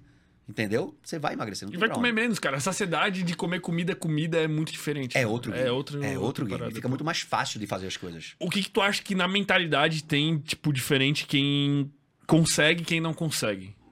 Tipo, o que que tu acha, o que que tu vê, assim, o que que é o principal fator que falta pra quem consegue chegar num objetivo, vamos dizer, de emagrecer e quem não consegue, assim? Cara, é, é o fazer todo dia a mesma coisa. É porque é muito chato fazer todo dia a mesma coisa. É chato. Então tem gente que chega pra mim e diz: Tu não enjoa de comer todo dia a mesma coisa, não? Eu digo, cara, quando eu enjoo, eu compro coisas diferentes e planejo uma semana diferente. Uma cliente minha mandou esses dias uma lista do supermercado dela. Colocou lá no grupo da que a gente acompanha e tal. E eu dei uma dica pra ela, que serviu pra muita gente, que era: Eu dou, por exemplo, no café da manhã, três opções. Aí ela comprou as três opções do café da manhã. Eu disse, não, velho. Nessa semana, tu vai escolher uma opção do café da manhã, uma de almoço, uma de jantar, uma de lanche. E compra isso pra essa semana. Tu não vai enjoar de comer em uma semana. Não enjoa. Então, comeu essa semana, na próxima semana tu compra outra opção. Porque se você se dá muitas opções, você se perde. Quando a quantidade de informações tende ao infinito, meu conhecimento tende ao zero. Sacou a parada? Porra, que frase boa. É cara. massa, é de um matemático inglês, eu sempre esqueço o nome dele.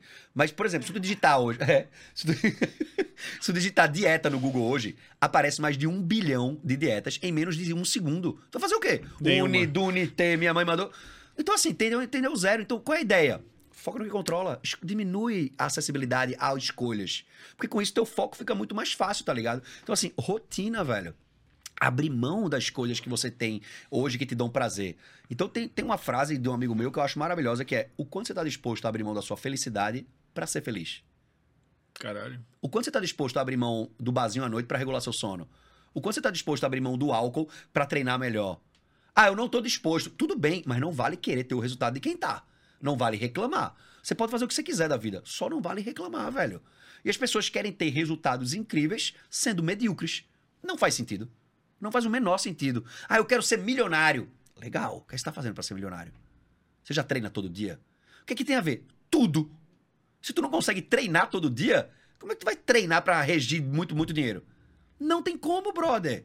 Não tem como. Ah, mas tem milionário gordo. Tá bom, gente. Também tem gente que fuma e não tá doente. Isso uma coisa não tem nada a ver com a outra. A tendência é CNPJ forte, o CPF é forte.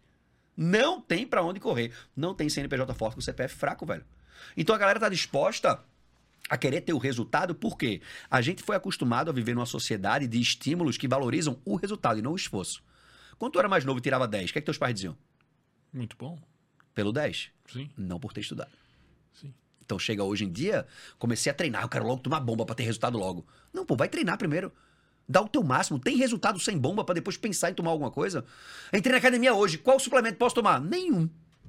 Pra quê? Ai, mas nem creatina. Cara, creatina serve pra aumento de hipertrofia muscular e aumento da, da capacidade de produção de força. Pra isso, você tem que fazer acontecer, que é o quê? Progressão de carga. Tá começando hoje, tu não vai ter um treino de progressão de carga. Então não faz sentido gastar grana com creatina agora. Não é que creatina não funciona, é que não tem sentido. Mas pode tomar? Pode. Só não tem sentido. Pode, pode pular na frente de um caminhão também. Acho burrice. Mas pode. Então é esse entendimento que tem que ter, sacou? Tu acha que algum dia vai ser mais fácil? Tipo assim, vamos supor. É, Porque hoje existe, tipo, umas paradas tipo, de eletroestimulação e uns treinos com essas porra aí. Tá. Que, que teoricamente o que, que ele tá fazendo? Ele tá, tipo, meio que deixando mais fácil tu obter resultado, tipo, de hipertrofia. Tipo, eu tenho que fazer menos esforço porque tem uma porra me dando choque ali. Tá. Não sei qual, qual que é o nível de resultado que tem hoje em dia. Mas Zero. vamos supor que um dia seja mais fácil, seja possível entrar numa porra de uma máquina que me dê choque e eu saia de lá e eu. Não, não é possível. Por quê? Qual é a parada? É a mesma coisa de emagrecimento. Existe uma relação muito cartesiana entre acelerar o metabolismo e emagrecer. Por exemplo, quanto maior, quanto mais acelerado o meu metabolismo for, maior a minha necessidade de gastar energia, mais magro vou ficar. Beleza? É uma relação cartesiana, linear de entendimento. Por isso que muita gente acha que termogênico emagrece. Porque Sim. o termogênico acelera o metabolismo. Só que não é a aceleração do metabolismo, é como ele é acelerado.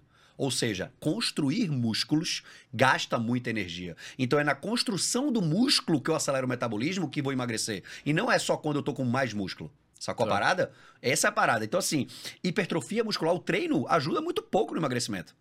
Muito pouco. A fase a fase da construção muscular é que vai determinar seu processo de emagrecimento. Por isso que musculação emagrece mais que treino aeróbio. Só que eu não tô dizendo pra não fazer treino aeróbio. Mas é, carro-chefe é treino de força, velho. Isso pode ser em casa, pode ser na academia, pode ser no parque, pode ser calistenia. É um treino contra Mas, uma mas tu acha que resistência. nunca a ciência vai avançar de uma maneira, tipo, que fique ridiculamente fácil ter um corpo legal? Eu acho que não, porque se chega nesse ponto, deixa de fazer sentido. Você tem resultado sem esforço? Qual o Mas- sentido de estar aqui? Mas exatamente, mas eu acho que é tipo.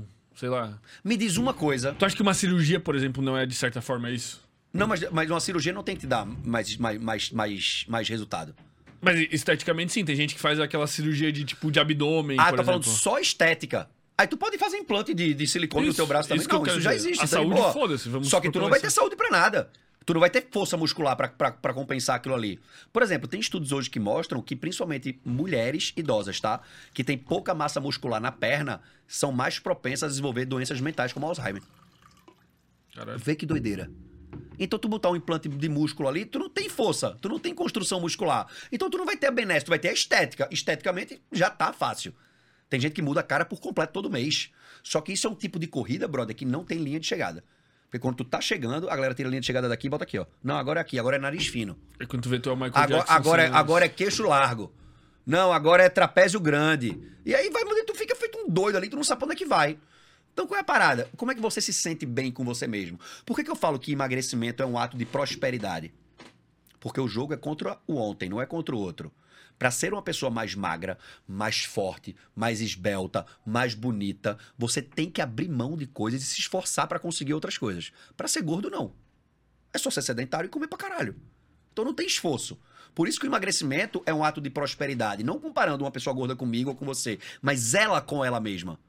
Mesma coisa, de você ganhar mais grana é um ato de prosperidade. Não mais grana que eu que você, mas mais grana do que você de hoje tá ganhando. As pessoas estão esquecendo de competir com elas mesmas, brother. E estão competindo com os outros, por isso que o excesso de frustração vem. Sabe por que a grama do vizinho é mais verde? Não, porque ele tem Instagram. Porque ele tá olhando pra ela. Como assim? Tu só sabe que a grama do vizinho é verde porque tu olhou. Ah, pra que sim. tu tá olhando? Pra comparar? Tu não controla, pra que comparar?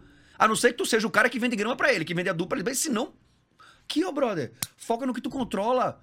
Vai usar teu, teu, as tuas coisas pra tua grama. Vai treinar todo dia. Bebe água na quantidade certa. Regula teu sono. Mas aí, mais uma vez, o quanto você tá disposto a abrir mão da sua felicidade pra ser feliz. Eu escutei uma frase que é um provérbio africano. Que quando eu li, eu escutei, na verdade, num podcast, eu chorei, brother. Por favor, reproduza-o pra nós. Eu espero que quando a morte te encontrar, ela te encontre vivo. Grande Caralho. parte da galera já morreu e não faz nem ideia, velho. Tá só passando pela vida. No automático. Acorda triste, não sabe por quê. Acorda alegre, não sabe por quê. Tá dentro de um relacionamento, de um casamento que já tá acabado há dois, três anos e não consegue sair dali. Por quê? Porque tá acostumada na situação ruim. E a gente é tendencioso ao e se, né? E se, sempre pro negativo. Por quê? Genética. A gente carrega a mesma carga genética de milhões de anos atrás. Há milhões de anos, tá eu e tu aqui. Saiu da caverna, eu, tu e Gabi. Eu, fermento, vamos atrás daquele arbusto ali, ver se tem comida. Tu, Meu irmão, a gente nunca foi ali. E se a gente morrer? Porque o risco de morte era muito maior. Hoje em dia, não. Só que a carga genética da gente traz isso. Tem um filme maravilhoso chamado Tomorrowland. Já assistiu? Tomorrowland. Tomorrowland. É um filme com George Clooney que fala sobre futurismo, a, a vida na Terra, tal, tudo. Sensacional. E logo no início do filme, não é um spoiler, tá? Tá a menininha olhando os planetas e ela olha pelo telescópio e diz: Eu quero ir lá um dia. E o pai dela fala: Mas é muito longe, são milhões de anos-luz de distância. Né? Ela, mas ela diz: Mas eu quero ir lá um dia. Ela sorridente, alegre. E a mãe dela chega e diz: Mas e se você chegar lá e não tiver nada? Ela fica um pouco triste, olha de novo, dá um sorriso e diz: E se eu chegar lá e tiver tudo? É esse o game do pensamento que a gente tem que ter hoje. Então, essa tentativa do e se sempre pro negativo é uma carga genética? É. Mas é uma certo? escolha. E se der E se der certo? E se for incrível? E se for foda? Por exemplo, eu acabei de fazer a migração de todos os meus produtos para uma outra plataforma. Que eu vou gastar mais grana.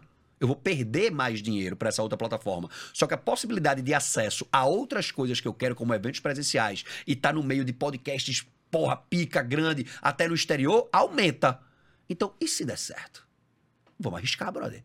A vida é um grande risco, feita de pequenos riscos minimizados. Como é que eu minimizo esses riscos? Aumentando minha capacidade cognitiva através de conhecimento. Conhecimento acumulado e conhecimento aplicado. O que, que a galera faz muito hoje? Tem uma galera assistindo a gente aqui, anotando tudo. Todo, todo domingo assiste Fermento aqui com um convidado novo, pá, pá, pá, anota tudo. Aplica quanto? Pouquíssimo. Faz Isso nada. gera o quê? Sobrepeso mental, obesidade mental. Vou diz- dizer que eu senti muito isso, cara, aqui muito tempo, assim. Porque, porra, querendo ou não, a gente traz duas pessoas muito pica por semana aqui. Doideira. Mano, tu vai, tipo, acumulando, acumulando e começou a me dar agonia, velho. Porque me dava agonia de, tipo assim, cara, eu tô tendo acesso a conhecimento que, tipo, eu tô sendo privilegiado. Sim, privilegiado, sim. caralho, eu construí essa porra.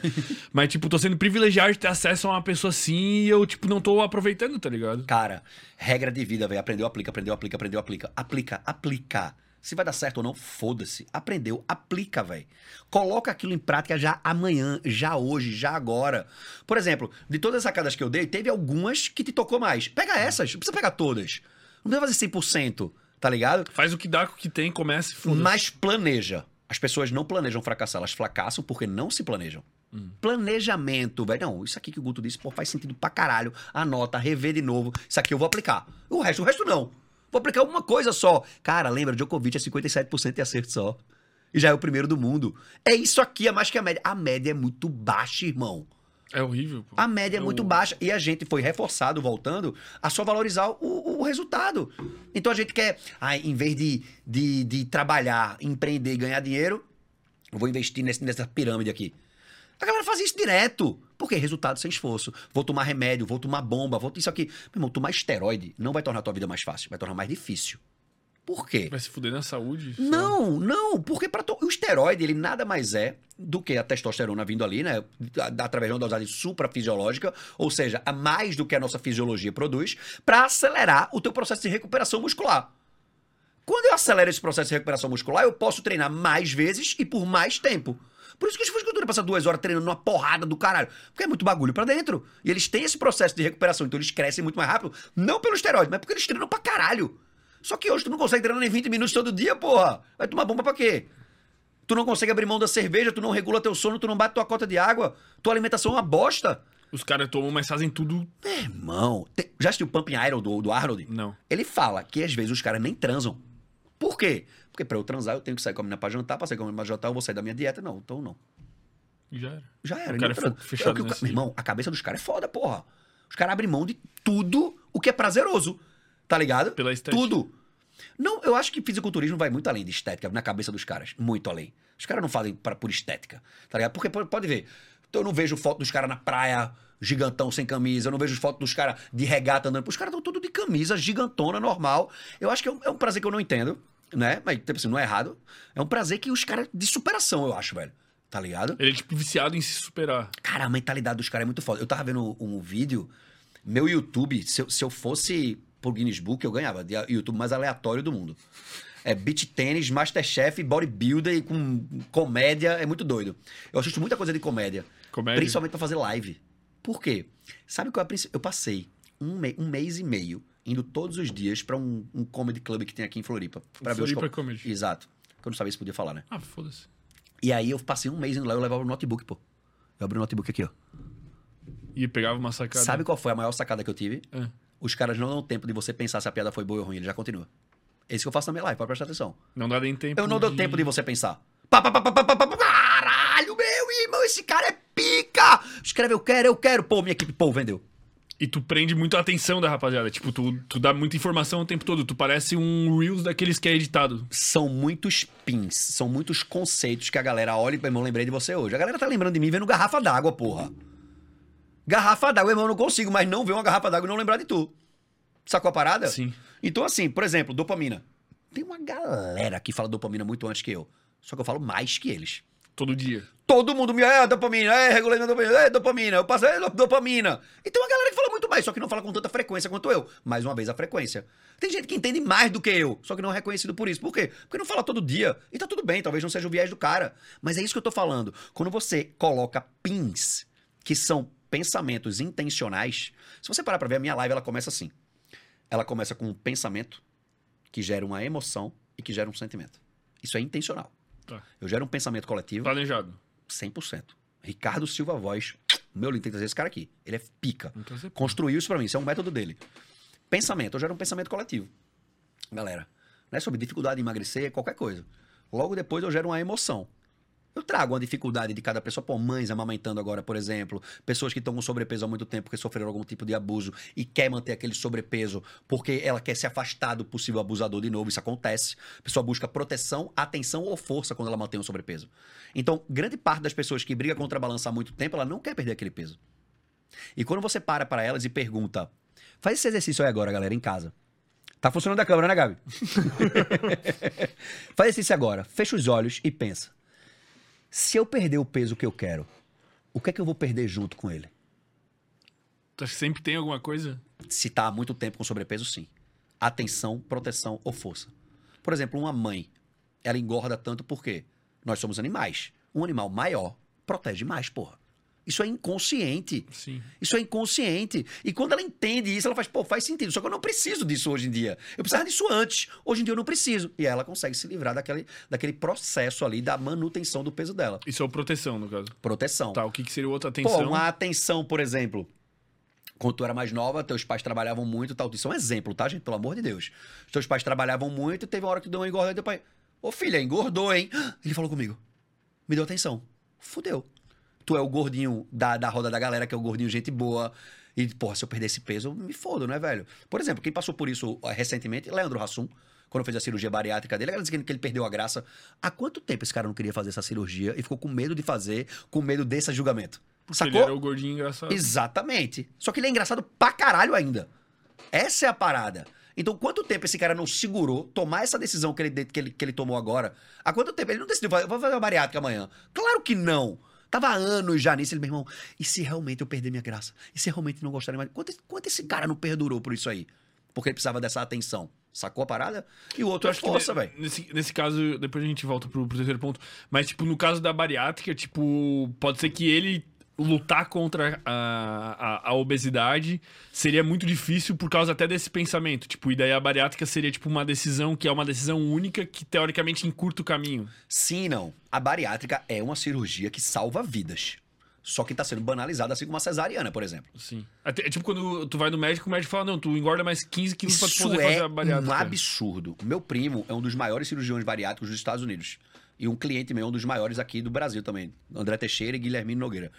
Abraço. E os caras dizem, mano, virou uma indústria. Então a galera chegou, não, engorda 20 quilos que eu te opero. Isso é um absurdo. Isso é um absurdo. É criminoso, na real. 100%. 100% criminoso. Então, assim, outro ponto da bariátrica também. Não existe um protocolo psicológico para entrar naquilo ali. Então, os profissionais não são preparados para dar continuidade. Porque o médico, ele chega... Eu tava falando com, com o Guilherme, ele dura seis minutos a cirurgia bariátrica. É um clique... Acabou, fechou. Caralho, é muito rápido. O cara Falei faz seis 20 minutos agora, mas eu lembro que era pouco tempo. Não sei se é seis minutos, não. Mas assim, é pouco tempo, é rápido. Porque só abriu, fechou, cortou, tal, acabou, tá O ligado? cara faz 10 no dia e. Exatamente. Ganha. Mas qual é a parada? A bariátrica em si não é uma coisa ruim. Lembrando isso. Se o cara faz 10 ou 20 por dia, habilidade do cara. Quando ele é muito. Quando aparece, quando uma coisa que você faz é muito fácil, é porque você é muito foda em fazer. Agora, a parada escrota é engorda 20 quilos que eu te opero. Aí é escroto. Eu tive um cliente quando eu dava personal em Recife ainda, que ele fez a bariátrica. E quando você sai da bariátrica, você passa por três estágios de reintrodução alimentar. Primeiro líquido, você só toma líquido, pra quê? Você precisa acostumar. Depois pastoso até ir pro sólido. E o seu, o seu, o, o seu, o seu Estômago. o estômago fica bem menor. Então você consegue comer bem menos, você não consegue comer tanto, não consegue tomar a quantidade de água que tem que tomar. Então você tem que fracionar por muito mais vezes, sacou a parada? Então ele chegou na nutricionista e ela disse: Ó, agora vamos para a fase pastosa. Ele disse: Como assim pastoso? Ele disse: Ah, consistência de sorvete, pastoso.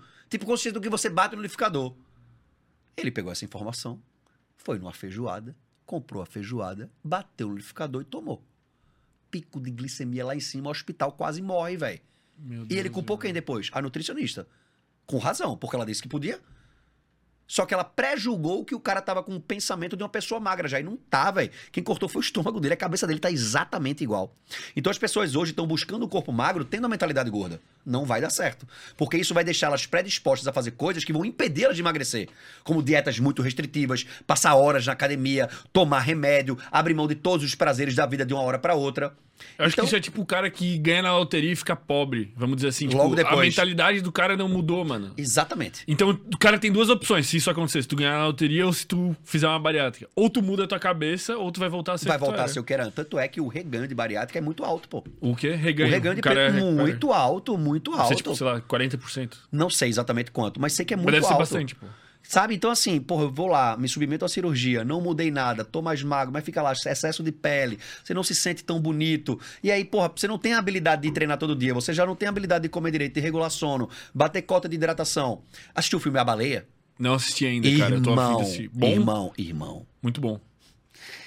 Fazia anos que eu não sabia o que era ir a um cinema. Eu fui pela primeira vez sozinho no cinema, foi uma quebra de paradigma pra mim. Caralho. Tô viciado. Quero ir toda semana sozinho. Porque Incrível. tu realmente desfruta a experiência, né? Você Não tem que ficar botando mão na coxa. na pá, coxa, o exatamente. E Ah, geralmente, uma pipoca, e geralmente quando você vai com alguém, você vai pra um filme ruim pra dar tempo de beijar sem perder o filme. Então tem tudo isso. Tô ligado que vocês fazem isso também. Qual é a parada?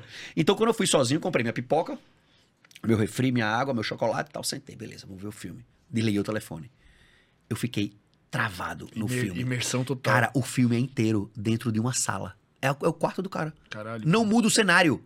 E sabe como o filme começa? Hum. Ele sentado no sofá, vendo pornografia, se masturbando enquanto come uma pizza. Caralho. pô. Olha a associação de tudo que eu falei. E ele ganhou de melhor ator, né? Ele, ganhou Ele é Oscar. incrível, O bicho ele é incrível, bom. ele é incrível. Aí veio esse movimento pró-gordo. É um absurdo Hollywood, porque eles usaram o fat suit, né? Que é preenchimento, pra ele ficar gordo. Sim. Por que não contrataram alguém obeso? Eu digo, gente, vocês estão meio que tapados da vida, né? Onde é que um cara. Me diga primeiro onde é que tem um cara obeso, mórbido, que vai aguentar um set de filmagem. Acho que não aguenta. E Talvez que é o- tão bom ator quanto ele. Eu ia fazer uma piada, mas melhor não. Eu ia falar que talvez. Não, não vou fazer. Segura. Ó. Se garante, não, é? Se garante, não, é? Vou fazer Ei, ei, eu talvez não concordo com o que ele vai falar, viu? Vou. Tem que falar isso aqui. Não. Eu ia falar que talvez o set de filmagem não aguente o cara daí, entendeu? Olha aí, ó, Não é só? nem ele não aguentar. Mas não aguenta, não aguenta o ritmo, mas não aguenta o ritmo, velho. Doideira. Então tem que ter esse entendimento. Então a galera tá tentando romantizar a obesidade. Então quer dizer que despatologizar a obesidade, ver o cúmulo que tá chegando. Mas é mais dicotômico ainda, porque é o tempo que querem despatologizar, ou seja, não é mais uma doença. Quer que o sistema público de saúde atenda como se fosse uma doença. Não faz sentido. Quer que você, dono de, de, de empresas aéreas, faça um banco maior. Não, o banco é meu, eu não quero. Não quero lhe atender, se não é uma doença. Agora, se for doença, eu tenho que dar acessibilidade. É isso que tem que Ou ser é um entendido. ou é outro. Claro, não dá pra ser os dois. Por quê? Obesidade não é um estilo de vida, apesar de ser atingida como estilo de vida. Sacou a parada? Isso aqui. Essa é a diferença. Por quê? Obesidade, assim como depressão, as duas doenças têm uma carga genética. Só que, se você nasce com o gene da depressão, mas não vive num ambiente que induz a depressão, sua probabilidade de desenvolver depressão diminui. Se você nasce sem o gene, mas vive num ambiente que induz a depressão, sua probabilidade de ser depressivo aumenta mais do que o cara que tem um gene, mas vive num ambiente não depressivo. Mesma coisa com a obesidade. Nasci sem o gene da obesidade, mas vivo num ambiente obesogênico que induz a obesidade, minha probabilidade de ser obeso aumenta. O que é um ambiente obesogênico? É aquela casa com alimentos ultraprocessados, alimentos hiperpalatáveis, todo dia tem biscoito, chocolate, danoninho, Coca-Cola. A base alimentar é essa. Ferrou. Ferrou. Ah, quer dizer que nunca pode comer? Pode, só diminui o acesso. Não tenha isso em casa. Isso é uma coisa esporádica. Se puder não comer, top. Só que isso é utópico, é irreal. Né? Não, não faz sentido você chegar para uma pessoa que tem uma base alimentar completamente desestruturada e dizer pare de comer o que você mais gosta. E agora só vai comer coisas O saudáveis. pessoal vai passar mal de madrugada. Não, o cara não vai fazer, brother. O cara não vai fazer. E ele vai começar a arrumar álibis. Ele vai trocar de nutricionista, vai botar a culpa em tu. Vai trocar de personal trainer, que a culpa é tua. Porque tu não soube fazer as coisas. E isso vai ser pra sempre assim. Por quê? A culpa nunca vai ser dele. Ele não quer admitir isso, apesar dele saber já disso. Então ele passa por três processos. Ou ele bobifica o processo, no filme aparece isso. Ele rindo da- do, do problema dele. Ele vai levantar uma hora, não consegue, cai assim, vai. Tô mais pesado, eu acho. Ele ri da situação. Quando eu bobifico o processo, isso é um problema extremamente alto. Por quê? Minha tolerância sobre a situação problemática aumenta. Quando minha tolerância aumenta, minha capacidade de sair dessa, de- dessa situação diminui, pô. Porque tá, tá engraçadinho. Quer ver um meme que a galera posta muito na internet? Hoje em dia eu nem vi mais. Mas era quando postava pegando um monte de boleto. Qual eu vou pagar esse mês? Qual é a graça de não conseguir pagar todas as contas? Isso não é engraçado, É a irmão. glamorização da, de estar tá fudido, velho. Exatamente. A glamorização tá Exatamente. fudido. Eu fico puto também com essa Nossa, porra, fizeram um review de um, de um restaurante. Nossa, só vou conseguir aí na próxima encarnação. Hahaha. não é engraçado. Não é engraçado rir disso. Depois você vem pra vitimização. Mas tem várias glamorificações que me irritam. Tem Tipo? uma que me irrita. De café, velho. Ah, o limite do ser humano é 300 café, então eu vou tomar 299. Eu fico puto com essa porra. Cara, para de glamorizar a porra do consumo de cafeína, velho. Eu fico puto com essa Pode porra, velho. Pode crer. Ele aí, ah, hoje é o oitavo café que eu tô. Foda-se, velho. Não é Ninguém- saudável, ninguém mano. quer saber, velho. E a bebida é a mesma coisa, cara. Exatamente. Nego, foto de com... Tu vai ver foto de corona na praia o resto da vida porque é glamorificado. Porque custa caro, porque passa um estilo de vida que tua foto é um merda, irmão. Tu tá se intoxicando, velho. Tomar no cu, velho. Não aguento mais essa porra, velho. É bem isso aí, velho. Só que a tendência é que a galera medíocre goste disso. Sim. Os medíocres gostam disso. Então, assim, se tu tá buscando emagrecer, mas tu não tem um amigo que tá querendo emagrecer, dificulta pra caralho o teu processo, irmão. Pra caralho o teu Ou tu processo. troca os amigos ou tu continua na merda. É, ou nem troco, mas, por exemplo, eu, hoje em dia eu tenho um grupo de amigos que não tem mais conversa. Como assim? Então eu sento pra conversar, é só putaria, é só pornografia, é só falando da mulher que passou na praia. E eu fico tipo, caralho, velho, não saiu uma conversa, vamos abrir um negócio novo, vamos ganhar mais dinheiro, vamos treinar amanhã. É só merda.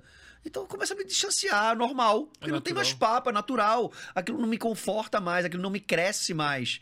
Então, assim, eu tenho alguns amigos casados hoje que os caras são um exemplo pra mim absurdo, principalmente por uma coisa. Eu já tive sozinho, só com os caras várias vezes. Não sai assunto de mulher. Só sai se for da mulher dele pra falar da mulher dele. Isso é macho alfa. Macho alfa não é que sai comendo todo mundo.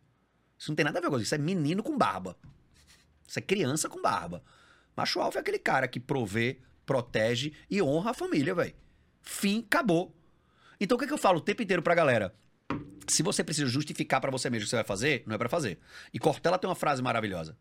Se você tem motivos para não contar o que você quer fazer, esses são os motivos para não fazer o que você quer fazer. Pô, eu tenho vergonha de dizer isso aqui pra minha mãe. Meu irmão, não faça, velho. Não faça. É errado, brother. É errado, tá ligado?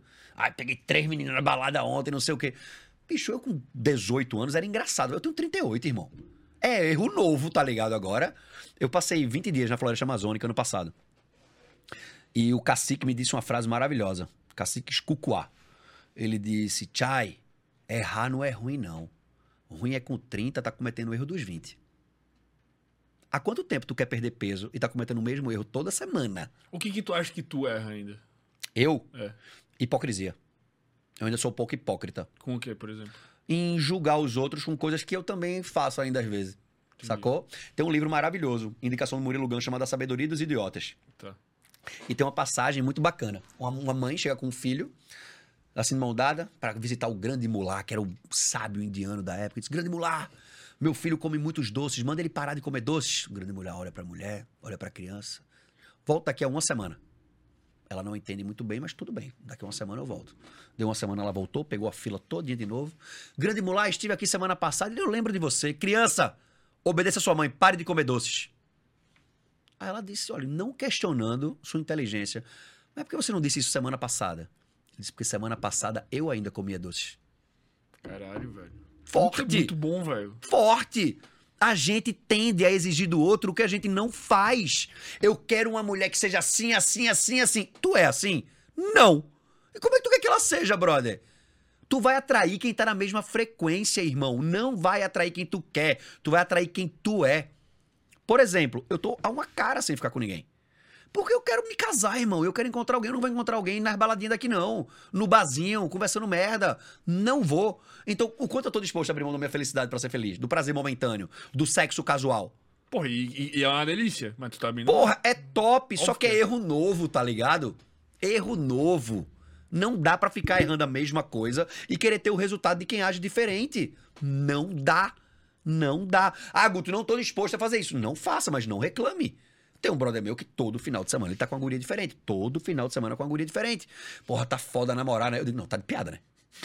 Não, tá, tá de sacanagem com a minha cara, não é possível. Tu não quer namorar, tu não quer casar. Claro que eu quero, mas a mulherada não quer nada. Irmão, a mulherada quer o que tu tem pra dar. Só tem pra dar isso, ela quer isso. E o contrário é verdadeiro também. Teve um podcast que eu vi que a mulher disse: Ah, homem só quer buceta. Aí o cara disse: Eu discordo. Se a única coisa que você tem pra dar é buceta, eu só quero buceta. Se você tem mais coisa, eu quero mais coisa. Aí ela. Travou, velho. E é isso. Se você pega pra ver a generalização e a banalização do sexo hoje, eu pego um Instagram hoje de uma menina, pelo amor de Deus. Ela é, é sexual, é sexualizado, não é sensualizado, é sexualizado. Caralho. Então você só tem isso pra dar mesmo. Então não queira ser julgada diferente. Tá ligado? Não queira ser julgada diferente. A gente julga o tempo inteiro. E a gente vai julgar o tempo inteiro. Da pela aparência. Que tu vai no Instagram do cara e tu vê muitas vezes o que, que ele tem pra oferecer dinheiro. Acabou. Mais Muitas nada. vezes, acabou. Mais tu só nada. vê, tipo, ah, não, o cara, ah, ele viaja pra puta que pariu, é só dinheiro. Exatamente. Aí eu só atraio mulheres interesseiras. Por que será, amigão? Por que será? Porque você só expõe isso de você. Né? Eu- hoje em dia, no meu Instagram, eu recebo umas cantadas ou outra, mas ela dá cantada pedindo desculpa, velho. Como assim? Com todo respeito, você é lindo. Olha, me desculpe, mas nossa, sem camisa tá maravilhoso. Porque não é o que tu. Zero. Zero. Meu comportamento é completamente diferente. Minha postura é completamente diferente. Entendeu? Ai, perderia meia hora aí. Teve um que mandou. Treininho de 25 minutos. Não, aí entrei no Instagram dela, olhei, foto com a família, casada, dois filhos. Voltei, dei print da foto, mandei no direct. Perdi esse tempo. Porque eu gosto de fazer essa educação às vezes quando eu tenho tempo e disse: Você se teria orgulho de contar isso pra sua família? Meu Deus, nego. Tu tá se passando. pô. Acabou. Eu me passei ou ela? Aí eu mandei isso pra ela. Ai, não, foi só uma piada. Eu disse: Conta essa piada pra sua família hoje no jantar. Meu Deus, irmão. Nunca mais na vida. Por quê? Eu tenho que educar, irmão.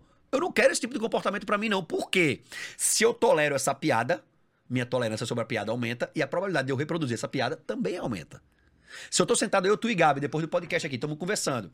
Tu faz uma piada machista, o Gabi faz uma piada homofóbica, a menina que tava tirando a foto faz uma piada racista e eu dou risada, a probabilidade de eu repetir isso aumenta. Ambiente modula comportamento. E o meu ambiente faz parte do meu direct também. O que chega pra mim ali faz parte do meu ambiente, velho. Eu não posso tolerar o que eu não quero vi- vir a ser. Então eu não tolero. Eu tiro na hora. Não tem pra. Eu não dou alívio a isso, velho. É regra, é regra pra mim. Não tem pra onde. Caralho, Eu tava- tá muito. Muito focado. Muito focado, velho. Muito focado. Você não Tá você- exalando, Você velho. não tá entendendo, não. Minha energia tá outra, velho. Outra. Eu voltei de uma reunião que eu tive agora, de uma, de uma consagração, né? Há umas duas semanas, e veio muito forte pra mim que eu não tava evoluindo mais do que eu posso evoluir, porque o meu conhecimento acumulado não tava sendo aplicado como deveria. Né? Eu tenho uma equipe, porra, pica a equipe, são 20 pessoas comigo, que eu sinto que alguns erros estavam muito amadores ainda nessa equipe. Coisas bobas, mas que irritam no acúmulo e na repetição. Por exemplo, fechei um carrinho hoje, a minha bio tem que ser alterada, porque amanhã eu não tô vendendo. Aí esqueceram de alterar. Pô, esqueceu de alterar a bio. Isso é coisa de amador, não pode acontecer mais isso. E por meses vinha acontecendo, né? Coisas bobas, mas que iam irritando pela frequência e repetição. Voltei, fiz uma reunião com a galera e disse: a partir de agora tem uma regra só aqui. A regra é: o colaborador que cometeu o mesmo erro duas vezes seguidas está demitido. Porque quem comete o mesmo erro duas vezes seguidas, ou é boicotador ou é incompetente. Eu não quero nenhum dos dois na minha empresa. Faz um mês isso. Galera com o cu na mão. Só erro novo. Só erro Porque eu não me importo o que erre, eu quero erro novo. Erro de gente que tá crescendo, erro de empresa multimilionária. Essa, isso é prosperidade. Então, quando eu não consigo treinar tão bem, eu digo, por que eu não treinei bem nessa porra? Pô, porque eu dormi mal. Por que eu dormi mal?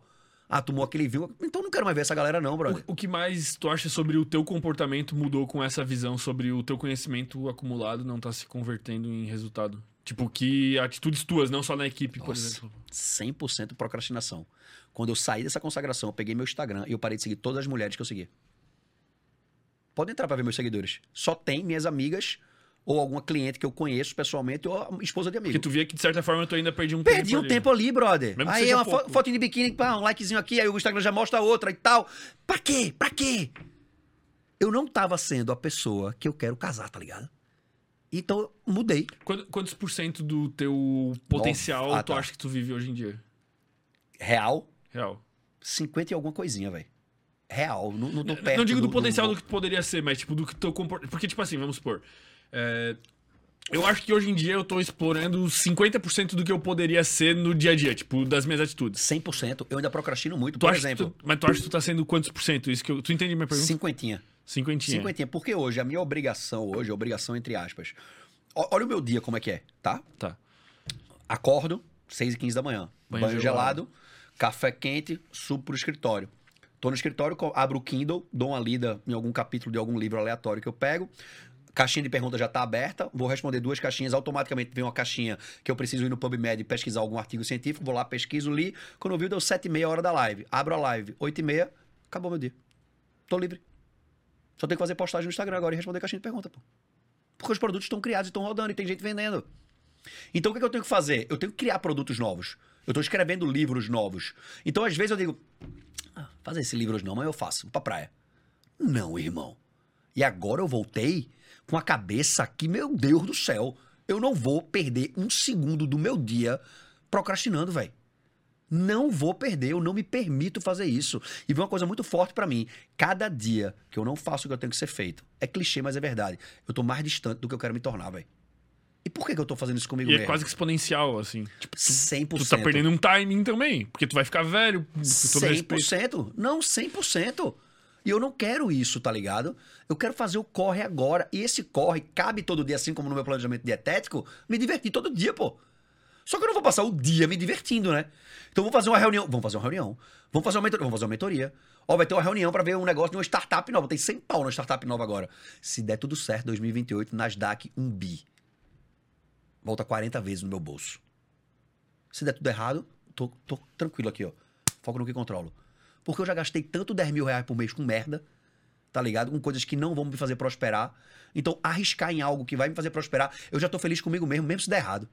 Tá ligado? Porque tu apostou em algo. Exato, irmão. Bom, Porque eu- tu não é gastou em merda. investir, não é gastar. É diferente. Pô, pra gastar 100 pau era só tu dar uma banda ali em Jurerê. Sei lá, se tu quiser ir pra uma balada e Não. meter o louco, vamos supor. Não, tem gente que gasta 100 pau numa tarde do café ali. Sim. Já vi relatos disso, não sei se é verdade, mas enfim, tem. Mas eu não me vejo sendo esse cara, eu não me vejo mais nesses ambientes, sacou? Não, mas isso que digo, tipo, a discrepância das escolhas, tá ligado? Total, total. E isso eu me vejo agora muito focado nessa parada. E tem muita coisa, tipo, por exemplo, que tu relatou, tipo, que tu faz, que eu não sei se, com a minha mentalidade atual, tipo, na tua posição eu faria, tá ligado? Tipo, vamos supor, tu tá lavando tua louça, tu falou. Tipo, tu não precisaria, Não, entende? Zero. Zero. Zero. Mas tu lava. Porque te dá aquela sensação de, tipo, tá cumprindo algo. E eu não era esse cara, irmão. Eu era um cara que não arrumava minha cama de manhã quando eu acordo. Hoje eu arrumo. Eu acho isso louco, cara. Tipo, por exemplo, o We- o Wesley, que já veio aqui, que tu, que tu deve conhecer, que ele tem a mesma parada, mano. Tipo assim, cara, o cara que tá ganhando a grana que, que, que vocês ganham, ele não precisaria, tipo, limpar o próprio banheiro. Ele Zero. não precisaria cozinhar a própria comida. Mas ele faz. Isso, isso me dá um. Eu tô começando a entender, mas, tipo, é bizarro. É doido, por quê? E eu pensava assim também, tá? Eu pensava como você, até pouco tempo atrás. Mas eu entendi que, irmão, eu, eu tenho um tio, que ele era dono de um restaurante em Recife. Meu primeiro emprego foi lá, eu fui caixa desse restaurante dele. Antes de entrar na faculdade, passei na faculdade para entrar na segunda entrada, então nesses seis meses eu trabalhei de caixa ali no restaurante. E aí, um dia eu tava no caixa, um, um garçom faltou, eu vi ele varrendo o chão, pegando prato, atendendo pedido e tal, tudo. Eu disse, ô tio, por que tu tá fazendo isso? Tem quem faça, porra. Eu falei, o restaurante é meu, pô. Acabou. O restaurante é meu, irmão. Eu cuido, eu, eu varro melhor que o cara que varre. Eu cozinho melhor que o chefe de cozinha. Eu atendo melhor que o garçom. Eu tiro o prato da mesa melhor que o, que o cara que tira o prato da mesa, pô. O restaurante é meu. Cara, a casa é minha, brother. Se tu não cuida da louça da tua casa, o que é que tu vai fazer fora de casa? Tu vai cuidar o quê, bem? Tu é o cara que vai deixar esse copo aqui esperando que alguém tire. Tá ligado? Tu é o cara que vai deixar o, o, o set todo bagunçado porque tem alguém pra arrumar. É tua parada, irmão. É teu game, tá ligado? Se tu não deixa ter um ambiente propício pra tu ser uma pessoa mais leve, mais de boa, tu vai virar um caos, velho. Já era. Eu acho que isso dá diferença em- entre ter sócio e ter funcionário também, tá ligado? Tipo, por exemplo, tipo, porra, hoje eu e o Gabriel aqui. O carinho que a gente tem é outro, cara. Tipo, quando tu bota uma pessoa tipo, que não é. Que é contratada, vamos supor, às vezes ela não é tão motivada quanto alguém que é, tipo, é dono da parada, tá ligado? Mas, Tipo, mas isso é pô, 100%. Isso, isso é é- 100%. Isso é 100%. Por quê? Porque essa mentalidade CLT é. Vou fazer. O mínimo. É, é, o mínimo não, vou fazer pra passar na média, igual a escola. É 7 a média. E qual é a média de um trabalho? Fazer o que meu chefe manda. Só que um bom funcionário faz além do esperado. né? Hoje em dia, na, na, na minha empresa, não tem CLT. É todo mundo PJ. Pra quê? Pra, pra ganhar mais grana, velho. Eu, eu pago a mais do que a maioria das agências paga aí. Pago a mais. Mas tu paga, tipo, uma. Tem uma comissão, vamos tem dizer assim. comissão de. Para vendedor, tem comissão de venda. Porque motiva tal. Claro, tem que ter. E uma regra que eu tô criando agora. Hum. Os próximos contratados da minha empresa têm que ter sido cliente. Sacou a parada? Porque o cara já meio que Passou conhece a pelo cultura, processo. passou pelo processo. Porque tem uma galera aí que foi minha cliente, mas que tá mal de grana. Pô, passa por um processo seletivo, vai ter treinamento pra vender o produto que tu comprou.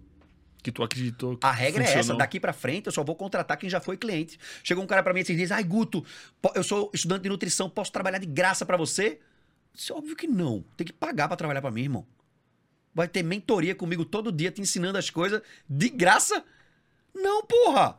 E vê como faz sentido essa parada. Faz sentido? Fermento, deixa eu trabalhar contigo pra ir, vou trabalhar de graça. Não, pra, pra ter o podcast dele um dia. A gente acabou de contratar um funcionário de graça, pô. Olha aí, ó. Devia ter me contratado, devia ter me chamado semana Não, passada. mas é que a gente tá. É outro momento. eu acho, Não, ainda, de pô. boa, mas tu entendeu? Eu entendi, claro, óbvio, lógica. pô, é uma mentoria, E faz o muito sentido. tudo, e pô. faz muito sentido. Então, assim, o cara quer vir pra mim, ah, eu quero ser teu pupilo. Legal, é tanto. Ah, isso aí eu não tenho. Então tá bom. Eu também quero ter um Lamborghini, mas não tenho dinheiro pra comprar agora. E tá tudo certo. Aí eu tenho o carro que eu posso ter, porra. Então a galera quer muito o resultado e tá se perdendo na parada do esforço. Tá ligado? Tem que cuidar dos mínimos detalhes pra cuidar dos médios, pra deixar tudo organizado, pra quando aparecer uma parada incrível, tu tá pronto pra fazer, velho. Senão tu não vai estar pronto pra fazer. Tu Porque tá tu pronto não lava pra nem fazer? a louça. Porra, eu entrei nessa parada agora que pra mim foi assustador. Nego, tu tá muito. Tô, tô. Tu já era da outra vez, tipo, eu já te achava, tipo, muito focado. Tu tá. Parece que tu tá maluco, nego. Tô, tô. Tu tá É, exalando. multimilionário assim vai ser esse ano, brother. Tipo, não. Vai ser esse ano. Não, não, não, não admito ser diferente. Ano passado, em 2022, em junho de 2022, eu escrevi: a partir de março de 23, eu vou começar a faturar 400 mil por mês. Escrevi. Março de 23 agora. A galera mandou o faturamento. Passei da média. Da meta. Passei da meta. Coloquei no meu Instagram outra, outro decreto. Até agosto eu tô com um milhão de seguidores no Instagram. Até agosto. É, é regra, velho. Eu acho que tu vai estar, tá, tá louco. Com certeza eu vou estar. passar. Com certeza eu vou estar. Isso é meta. Só que pra isso, eu durmo cedo todo dia. Eu faço live todo dia. Eu abro caixinha de pergunta todo dia. Eu treino todo dia. Eu bato a conta de água todo dia. Eu planejo minha alimentação todo dia. Eu não vejo pornografia. Eu não toco punheta. Eu não fico curtindo bunda de menina. Eu fico sendo produtivo. Produtivo. E quando eu quero relaxar, é com o quê? Com esporte. Não é vendo filme. Não é vendo série. Sabe e qual foi parada? algo que tu planejou aquele momento pra isso. Exatamente. Exatamente. Por exemplo, hoje tarde, treinei de manhã em casa. Quando deu três da tarde, eu fui na praia, joguei duas partidas de beach e voltei pra casa pra Se divertiu, pô. Exato, velho. Mas tu já sabia que tu ia fazer isso. Sim, 100%. Tanto é que geralmente eu fico na praia até às 7, quando eu fui embora, a galera, que, que foi? Eu não vou gravar um podcast agora. E tá tudo certo, tá ligado? Porque esse planejamento te faz diminuir a probabilidade de fracasso. Esse é o game. Então, todos os dias eu me preparo muito bem pra estar bem profissionalmente, lavando minha louça de manhã e arrumando minha cama. Cuidando do meu CPF. Não tem CNPJ forte com CPF fraco. E meu CNPJ só começou a estourar quando eu entendi isso e comecei a investir em mim. Em mim. Vamos sair com fulano, tal, tudo. Porra, não vou não, velho. Por quê? Porque é um tipo de conversa merda. Vai ter álcool no meio. E, pô, porque eu vi um negócio muito incrível. Uma menina que disse que parou de beber, sabe por quê? Quando ela percebeu que ela bebia Porque sem beber, ela não aguentava as pessoas nos lugares que ela frequentava. Eu vi esse vídeo aí. pô. Sensacional isso que ela disse. Esse cara faz muito sentido. Então, todas as vezes que eu tiver que beber pra aguentar a conversa, eu vou embora da conversa Porra, cara, eu queria dizer que eu já disse isso antes dela, velho. Foi mesmo? Porque eu, eu falei isso aqui quando eu diminuí a carga de, de, de bebida que eu, que eu bebia, né? Ano passado eu dei uma reduzida, esse ano eu, tipo, extingui praticamente. É, cara, eu ia na balada, irmão, e eu decidia não beber na balada. Mano, é insuportável dá, balada sem beber. dá, é insuportável, mano. Porque as pessoas são insuportáveis. A música é horrível, velho. Um ritmo completamente diferente do teu. Meu Deus, É brother. diferente. É É, horrível, é horrível, velho. É é horrível. horrível. Tu olha e tu fala, caralho, eu tô num zoológico, eu tô numa jaula de, de animais, mano. É, daí tu vê o cara chegando na mina. Cara, é a mesma coisa que eu senti quando eu fui numa balada, aquela balada que, que pegou fogo lá em, em Itajaí, como é o nome? Na Green Valley é. Warung. Warung. Eu fui uma vez na minha vida lá e eu me prometi que eu nunca mais pisava ali de novo. Irmão, Mas tu tomou uns negocinhos? eu nunca usei nada. Nunca usei Então nada. aí não tem como. Então, aí eu tava tomando vodka com energético. Chegou uma menina do meu lado, assim. parecia. Parecia The Walking Dead. E aí, tu não é daqui não, né? E eu disse, meu Deus, vai me morder. Vai me morder. Eu disse, eu tô muito doido, tô três dias sem dormir, de virada. Ai, ela não parava de falar, irmão. Parecia um rádio. Eu disse, eu quero ir embora daqui. Gata pra caralho. Eu não tenho condições. Eu não tô acompanhando. Eu virei dois copos de volta pra ver se eu entrava no ritmo dela. Não dava. Não dava. Então é a mesma coisa quando tu não bebe álcool, vai pra balada. A galera tá em outro ritmo, brother. E é um ritmo de que pra o que eu quero atingir a partir de agora na minha vida, não tem sentido. E essa tempo. porra é glamourizada, irmão. Porque é o cara. Ah, cê- porra, bebi ontem. Porra, bebi hoje. Vou beber amanhã de novo. Aguento pra caralho. Sou foda. Parabéns pra você. Sou foda, bebo garrafa de gin sozinho. Pô, uau, que massa. Então, assim, é a criança que tá de barba, porra. Ah, velho, comi ontem, comi ontem. Eu digo, irmão, tu tem 50 anos, caralho. Que porra de conversa é essa? Nego, todo mundo deve te odiar, nego, essa galera, pô. Então, eles me idolatram. Não, mas a galera. Como assim te idolatra? Os meus amigos Ah, tá. Que, que, Que- que não, não- se libertaram dessa mentalidade. adoram. Adoram. Porque eles vão pegando, eles vão tentando, querendo ou não, me colocar como errado quando eu tô no grupinho. Não eu, fico, eu como. fico em silêncio. Fico silêncio, eu não falo nada, eu dou risada, é isso mesmo tal. Eu, pô, meu, tá do caralho, velho. Porra, eu aprendi um negócio contigo muito foda. Por exemplo, chegou um dos caras pra mim e falou assim: é, esse doido aqui é muito doido. Sempre começa na resenha, né? Porque admitir que outro cara do teu ciclo, que tá passando pelo mesmo que tu e frequenta os mesmos ambientes, tá melhor que tu, é difícil. Sim. Pro cara, pro cara que tem a masculinidade frágil, é difícil. E todo mundo, no fundo, sabe que tu tá certo. Não tem, pra, não, não tem como me contestar no que eu falei aqui. Sim. Não, não dá, não Pô, dá o cara não tá bebendo. Porra, Ok. quem que tá errado? Todo mundo sabe que bebida Come faz salada todo dia. Ó, que otário. O cara treina, dorme cedo. Sacou? Tipo, não tem como. Sim. E aí ele disse, mas eu aprendi um negócio contigo muito foda. E aí ele fala mais baixinho e fala só pra mim, né? Isso dá recompensa. Ele comecei a usar com a minha filha. Todas as notas da escola aumentaram. Em vez de elogiar pela nota boa, eu disse, tá vendo como foi bom estudar mais aquele dia? Olha como foi importante não ver televisão até tarde e estudar um pouco mais. Parabéns por ter se esforçado. Ela olhou e ela disse o quê? Pô, meu pai gostou que eu estudei mais. E não que eu tirei nota boa. Então a probabilidade dessa guria filar, colar de alguém é zero. Porque ela vai se esforçar mais. Porque o referência dela de, de pessoa que ela ama tá elogiando o esforço e não o resultado, velho. Elogiar o resultado é a pior coisa que você pode fazer com a criança, velho. Parabéns pelo 10, parabéns pelo gol. Parabéns pelo gol, não. O gol é consequência de todos os treinos. De estar comendo direito, de obedecer seu professor, de fazer a tarefa de casa. Porque se não fizer a tarefa de casa, eu não deixo jogar no treino. Olha a associação que esse guri vai fazer agora. Sacou a parada? Porque se você não faz associação, ele vai fazer gol de qualquer jeito, pra elogiar, pra agradar o pai. Gol Tu de foi mão, educado assim, não, né? Zero. Eu também, fui educado Zero. fudido, pô. Zero. Minha educação era uma educação tradicional de tipo. Segunda a sexta, meu pai trabalhava pra caralho. Sábado e domingo era em casa pra comer uma pizza, fazer um churrasquinho. Então, normal, igual a todo mundo, velho. Igual a todo mundo. Foda-se. Só que qual é a parada? O que, o que que foi a tua... Então, é, Ou foi devagar, foram vários, sei lá. foram várias, mas em todas eu arrisquei muito. Isso eu sou meio maluco em dizer, não, eu vou fazer, velho, foda-se. Não vou ficar pensando muito, não. Por exemplo, eu tô construindo uma. es- Essa é a decisão que eu já tomei, que tá demorando mais pra ser colocada em prática. Tá. Eu vou fazer um stand-up comedy científico. Caralho, pô. Vou. Tu vai escrever um texto e tu Já vai- tô escrevendo um texto, um esquete com as caixinhas de perguntas que a galera bicho, me eu manda. quero ver essa porra, então, velho. eu vou fazer um stand-up comedy e eu me- meu medo não é subir e falar em, em público, é estar num ambiente que é de comediante. Que eu não Claro, sou comediante. É novo Nunca- totalmente. É completamente. Subir numa, numa palestra, eu falo pra 5 mil pessoas e lancho. Boto pra fuder. Mas num ambiente que estão esperando rir, eu acho que eu me travo. Então, esse eu tô adiando, eu tô com um pouco de receio Irmão, ainda disso. Eu acho que tu vai deitar, velho. Então, todo mundo fala isso. Então, eu pegar as principais caixinhas de pergunta e fazer uma hora de esquete ali, vrr, como se fosse uma live. Pá, pá, pá, pá, pá. Valeu, galera. Boa noite. Valeu, é nóis. Tchau. quem, Acabou. quem que tu curte da, da comédia ali que tu viu aí nesse tempo? Paulinho Serra, pica. Quem é. Pica. Bizarro. Fábio Pochá, meu Deus do céu. Muito bom. Meu irmão, é Tu surreal. foi no Gentili também? Nunca fui. Não foi? Eu não curto muito Tu não o humor dele.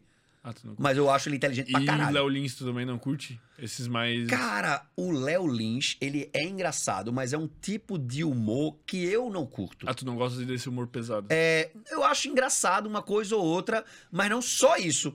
Se tivesse, pra mim, né? Pro meu gosto, não tô dizendo que ele tá errado. Mas se tivesse uma piada dessa e outra, depois uma piada dessa e outra, mas é só essa. Tem uma hora que eu fui, eu fui assistir um show né, no YouTube, eu fiquei constrangido vendo. Eu, "Cara, Caralho, tá muito pesado, brother. Tipo, você tá muito, tá ligado? E eu não quero. Por quê? Porque se eu pego essa referência desse ambiente, eu vou reproduzir isso uma hora ou outra. Não tem pra onde, E velho. não é o que tu quer. Não é o que eu quero. Isso não quer dizer que ele tá errado e eu tô certo. Quer dizer que eu não quero reproduzir isso aí fora dali. Então eu tô construindo isso daí, velho. Quero irado. muito. Mano, quero muito. algum dia na minha vida eu vou fazer um stand-up também. Então, Algum essa é a dia. parada. Eu não sei quando, tá, tá longe. Tá- É, tá essa é a. Mas parada. dia Eu vou quero fazer, muito Eu quero fazer um muito stand-up comedy de tipo científico, trazendo a referência. Ai, beber água, eu digo, pelo amor de Deus, pô. Então eu tenho essa pegada já faz cômica. isso. Não, tá muito engraçado, mano. Exatamente. Só que eu tenho que construir um texto lógico, né? Começo, meio e fim. Sim. A minha live, eu de... ah, vou fechar a live agora. Eu não posso terminar um show assim. E tu Então, tem isso que tá ter a construído. mentalidade que os caras falam que é tipo, tu vai adaptando o texto. Porque, tipo, tu nunca Cara. vai saber se o texto é bom sem tu Cara, fazer, mano. Murilo Gun tem um negócio incrível. Eu fui aluno dele antes de virar amigo dele, né? Do processo de reaprendizagem criativa dele, do, do, do curso dele. E ele tinha uma coisa que ele fazia pra testar a piada. Olha o que ele, ele. ele é muito maluco. Te amo. Murilo é assim, ele manda um WhatsApp pra mim. Sabe quem é, né? Sim, sim. Ele mandou um WhatsApp pra mim. Tô com saudade de todo o meu coração.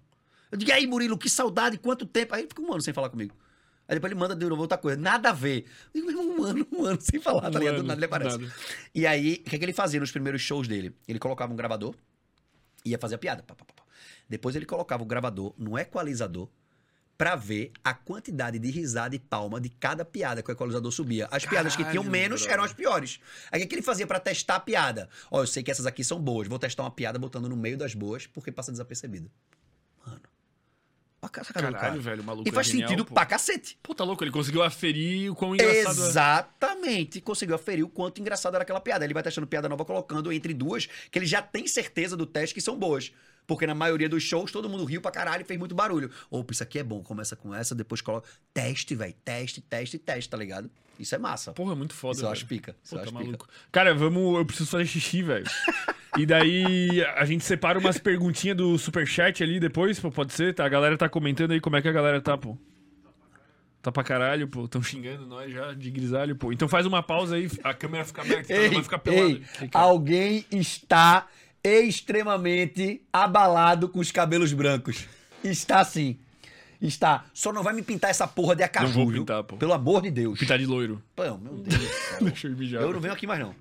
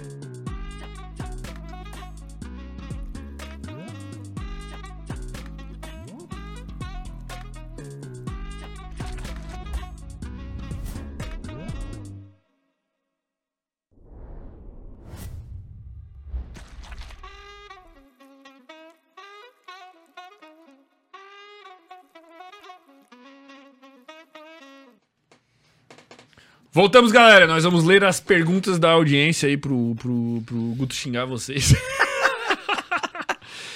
Tomara que tenha umas perguntas muito bosta. Vocês velho. selecionaram, né? Pelo amor de Deus, né? Sim, sim. Graças ele a dá Deus. Porque uma- isso eu dá botei um uma AVC, que já baixa que eu recebo na, na caixinha de pergunta. E é, quem não mandou ainda, mandem. Ó, eu posso ignorar que eu quiser aqui, porque ninguém mandou superchat os seus mãos de vaca do caralho. Manda um real aí, velho, pra gente ler a pergunta, velho. Ô, tá maluco, a galera é foda, velho. Rodrigo Soares mandou aqui. Guto usa Ritalina hiperativo ele, pô. Não, velho. Nunca Sempre usei. foi. Pá, pá. Sempre não. Mas agora, como eu tô mais focado, por exemplo, é, se eu vejo que a coisa faz sentido, eu tô sendo produtivo e eu tô produzindo, o meu foco é muito maior e eu consigo ser mais produtivo. Como aqui agora. Entende? Quando são coisas que eu não vejo sentido, eu. É, é que a, a sensação que dá é assim, ó.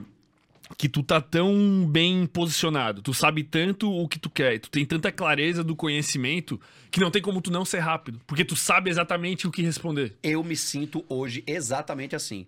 Tanto é que eu, é que eu tava falando pro, pra a guria que tirou a foto da gente aqui agora. Eu falando que eu faço live todo dia e isso tá aumentando já. Pô, comecei a fazer live, tinha 100 pessoas, 200, 500. Eu tô batendo 2 mil e poucas pessoas, 7 e meia da manhã, num domingo, brother. Deu 2 mil e pouca hoje de manhã. Então, assim, é muita. Eu tô lotando teatros todos os dias. Porra, é E quando as perguntas vêm e eu consigo, consigo concluir não só as perguntas, mas o contexto geral fazendo ter sentido, o cara fala, mano, ele é muito bom. Porque todo dia ele tá falando a mesma coisa de uma forma diferente. Não tem como ser mentira, tá ligado? Então, assim, desconfia de quem não faz live. Mas Caralho. nunca tomei Ritalina, não.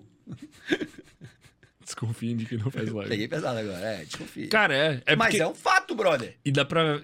Uma diferença assim, é tipo, é tipo tu vê uma entrevista da pessoa, ou um conteúdo que ela tá sempre botando no ar e tal, tal, tal, e tu assistir um podcast com ela. É dife- muito diferente. 100%, velho. 100%. Porque tu vê se quem é que- verdade ou não. quem que treme ali se na a vara. pegada é igual ou não, tá Exato. ligado? Isso aí é e verdade. tu é um cara exatamente a mesma coisa. assim. Cara, se a gente tivesse numa mesinha de bar, eu ia ser igual, velho. Se tu fizesse uma piada que eu não gostasse, eu ia Tem gente que perde um pouco, mas eu não tenho, tipo, preconceito, vamos dizer assim, tá ligado? Porque tem gente que, tipo assim, que entrega um conteúdo muito bom, mas é uma pessoa que tu vê que é mais tímida, que não sei o que, tá Sim. ligado? Que daí na live tu vê, o cara tem um conhecimento, Eu tenho uma teoria tem- sobre timidez. Qual? Eu acho que timidez é uma máscara que as pessoas usam porque a autoestima delas é baixa, ela não quer que os outros a vejam como ela se vê. Ah, eu sou tímido, prefiro Faz, não falar. faz sentido, pô. Né? Faz sentido. Faz sentido. É diferente de ser uma pessoa introspectiva, falando de pessoa tímida. Uhum. Porque a pessoa que se diz tímida, no rolê com os melhores amigos, ela é a pessoa mais engraçada do rolê. Uhum. Porque ela não precisa agradar ninguém mais, ela já agradou. Mas aí a autoestima dela, como é baixa, ela não quer que os outros já vejam como ela se vê. Mesma coisa aquele cara que fala muito de si. Ah, eu sou pica, eu sou foda, eu sou não sei o quê. Esse cara tem autoestima no chão. Porque se eu preciso falar de mim, é porque eu não tô exalando o que eu sou. Tipo, tu fala, meu irmão, tu tá com energia diferente. Eu não falei que eu tava. Tu sentiu que eu tô. Pela minha postura, pelo meu posicionamento, pela minha oratória, que tá um pouco mais calma, mas acelero quando tem que acelerar. Porque tudo na minha vida hoje, tudo, velho, tá intencional. Tudo. Eu tô com hora. Isso é bizarro, irmão. É bizarro. Eu tô no parece que tu flow tá em absurdo, chamas, tô. velho. Eu tô no flow absurdo. Super Saiyajin. Assim, ó. Que gostoso isso, velho. Eu quero ficar assim também. Me chamou de gostoso de novo. Me chamou de gostoso todo o podcast. Assim que eu entrei, ele tá mais forte. E agora gostoso. E ele, ei, dá um replay nisso aí, Gabi, que ele lambeu a boca de novo. Tá gostoso, quero ficar assim. Cara, pare, velho. Meu Deus do céu. Sinceramente. Eu vou ler a próxima pergunta aqui, filho da puta, velho. Lucas Valentim. O que tem de gente. Ah, tá, do- da galera da votação, né? A pergunta é aqui: vocês estão tomando a quantidade ideal de água diária? E daí 78% respondeu que sim. Top. E a outra. Não, sou um camelo. Enquete concluída aqui com 76 votos. Aí Top. o Lucas falou aqui: o que, tem, o que tem de gente mentindo aí nessa votação? Cara, ninguém tá 100%. tomando certo. Nem eu tô tomando certo, não tá, não tá. Quer saber se a pessoa bebe a quantidade certa de água ou não? pô. É, vê o xixi Pergunta- dela. Não. Não, aí é foda, né? Mija aí pra eu ver. Mija aí pra eu ver a cor. ver. Não, não Pega é. uma paletinha Chega uma pessoa e pergunta: tomou água hoje? Tomei pra caralho. Se ela não sabe quanto é, ela não sabe se tomou certo ou não. Ah, eu tomo muita água. Quanto? Pô, eu tava bot... eu tenho a minha meta, eu tava botando como 3 litros diária, pô. Pode aumentar, irmão. Porra, irmão, mas é foda, velho. É. Eu não vou conseguir, pô, beber água. É ridículo isso, né, velho? Pô, eu vou ter que tomar 4 litros e meio, pô. Vou mudar aqui já. Dá pra fazer, irmão. pô. Dá pra fazer. Óbvio que dá, pô. Fraciona mais. Vai Água se é forçando. gostoso até, pô. Vai se forçando, vai se forçando, velho. E tu vai ver, nos dias que tu bater a cota, bater pelo menos dois, três dias seguidos, vai trincar, assim, absurdamente. Tu acha, pô? O quê? Eu acho. Irmão, tu tá retido ainda, eu tô retido ainda também. Bater a cota de água. Meu Deus do céu. Tudo flui melhor. Tudo flui Caralho, melhor. velho. Eu acho que eu nunca, na Ó, minha vida, bebi 4 litros e meio que, de água. vê que doideira isso. Dentro do meu desafio, é, são 21 dias, né? Um dos meus produtos. Começou hoje, inclusive. Aí vai por 21 dias agora. O cara vai pegar dois feriados. Eu quero ver essa galera como é que vai ser. Bati recorde no desafio. 2.140 pessoas nessa turma.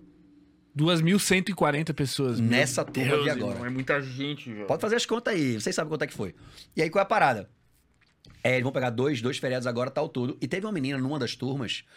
Eu, eu dou duas mentorias, né? A do primeiro dia e a do último dia com eles. E aí, no último dia, ela chegou e pediu pra falar. Disse, Oi, fala, por que que você entrou pro desafio? De onde você fala tal? Ah, eu entrei pro desafio porque eu queria ser mais constante, eu tava sem constância, eu queria emagrecer.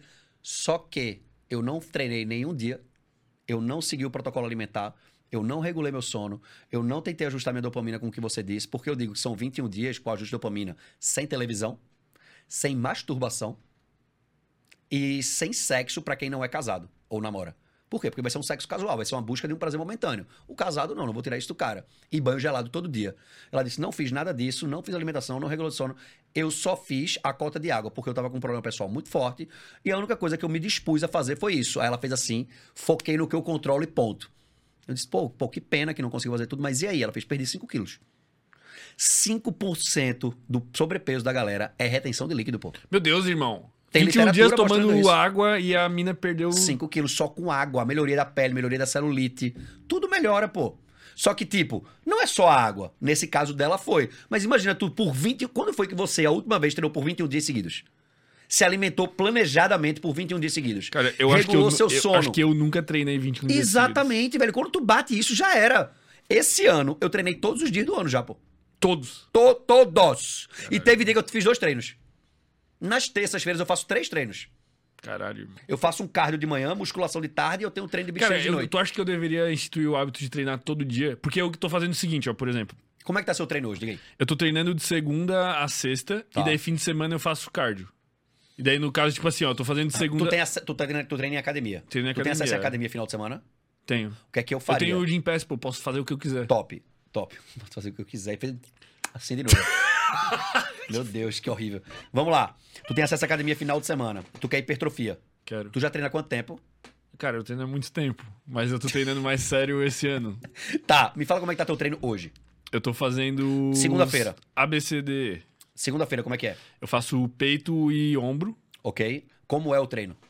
Eu faço quatro exercícios de peito e daí, tipo, todo exercício de peito que eu faço, eu faço o desenvolvimento lateral junto. É um treino meio louco, assim, vamos dizer. Tá, beleza. Como é o exercício? Faz quatro séries de quanto?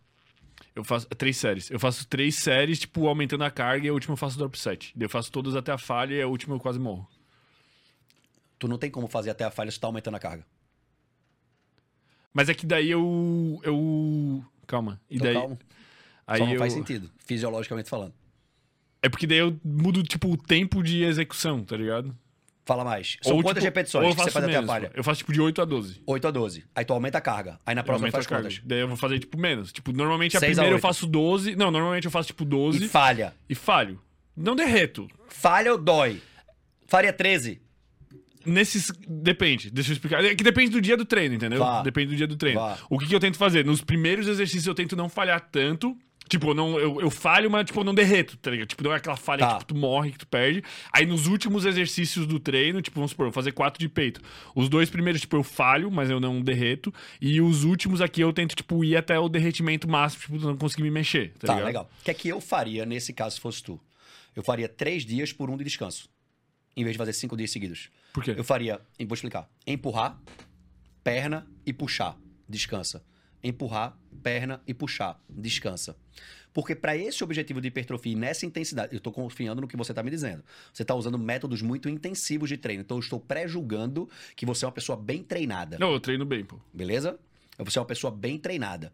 Então, se você é uma pessoa bem treinada e está buscando hipertrofia, você pode dar um dia de descanso. E nesse descanso você pode fazer um cardio se você quiser. Porque isso vai te ajudar no processo hipertrófico também. A depender de como o cardio for feito. Tá. Então eu faria puxar, perna, empurrar, cardio. Puxar, perna, empurrar, cardio. Isso vai ser treino diário. Infinitamente. Sempre, pô. Acabou. Acabou. Tá bom, vou, Sabe qual a parada? vou começar a partir de amanhã. Arrasta, arrasta pra cima. Vou começar a partir de amanhã, porque hoje não dá mais tempo, Por velho. favor. Porque Por eu tava, daí o que, que eu tava fazendo? Tipo, eu tava fazendo um cardiozinho no fim de, e daí domingo eu fazia um, um, um yoga e um cardiozinho, pô. É porque o, yoga pra dar uma alongadinha, né?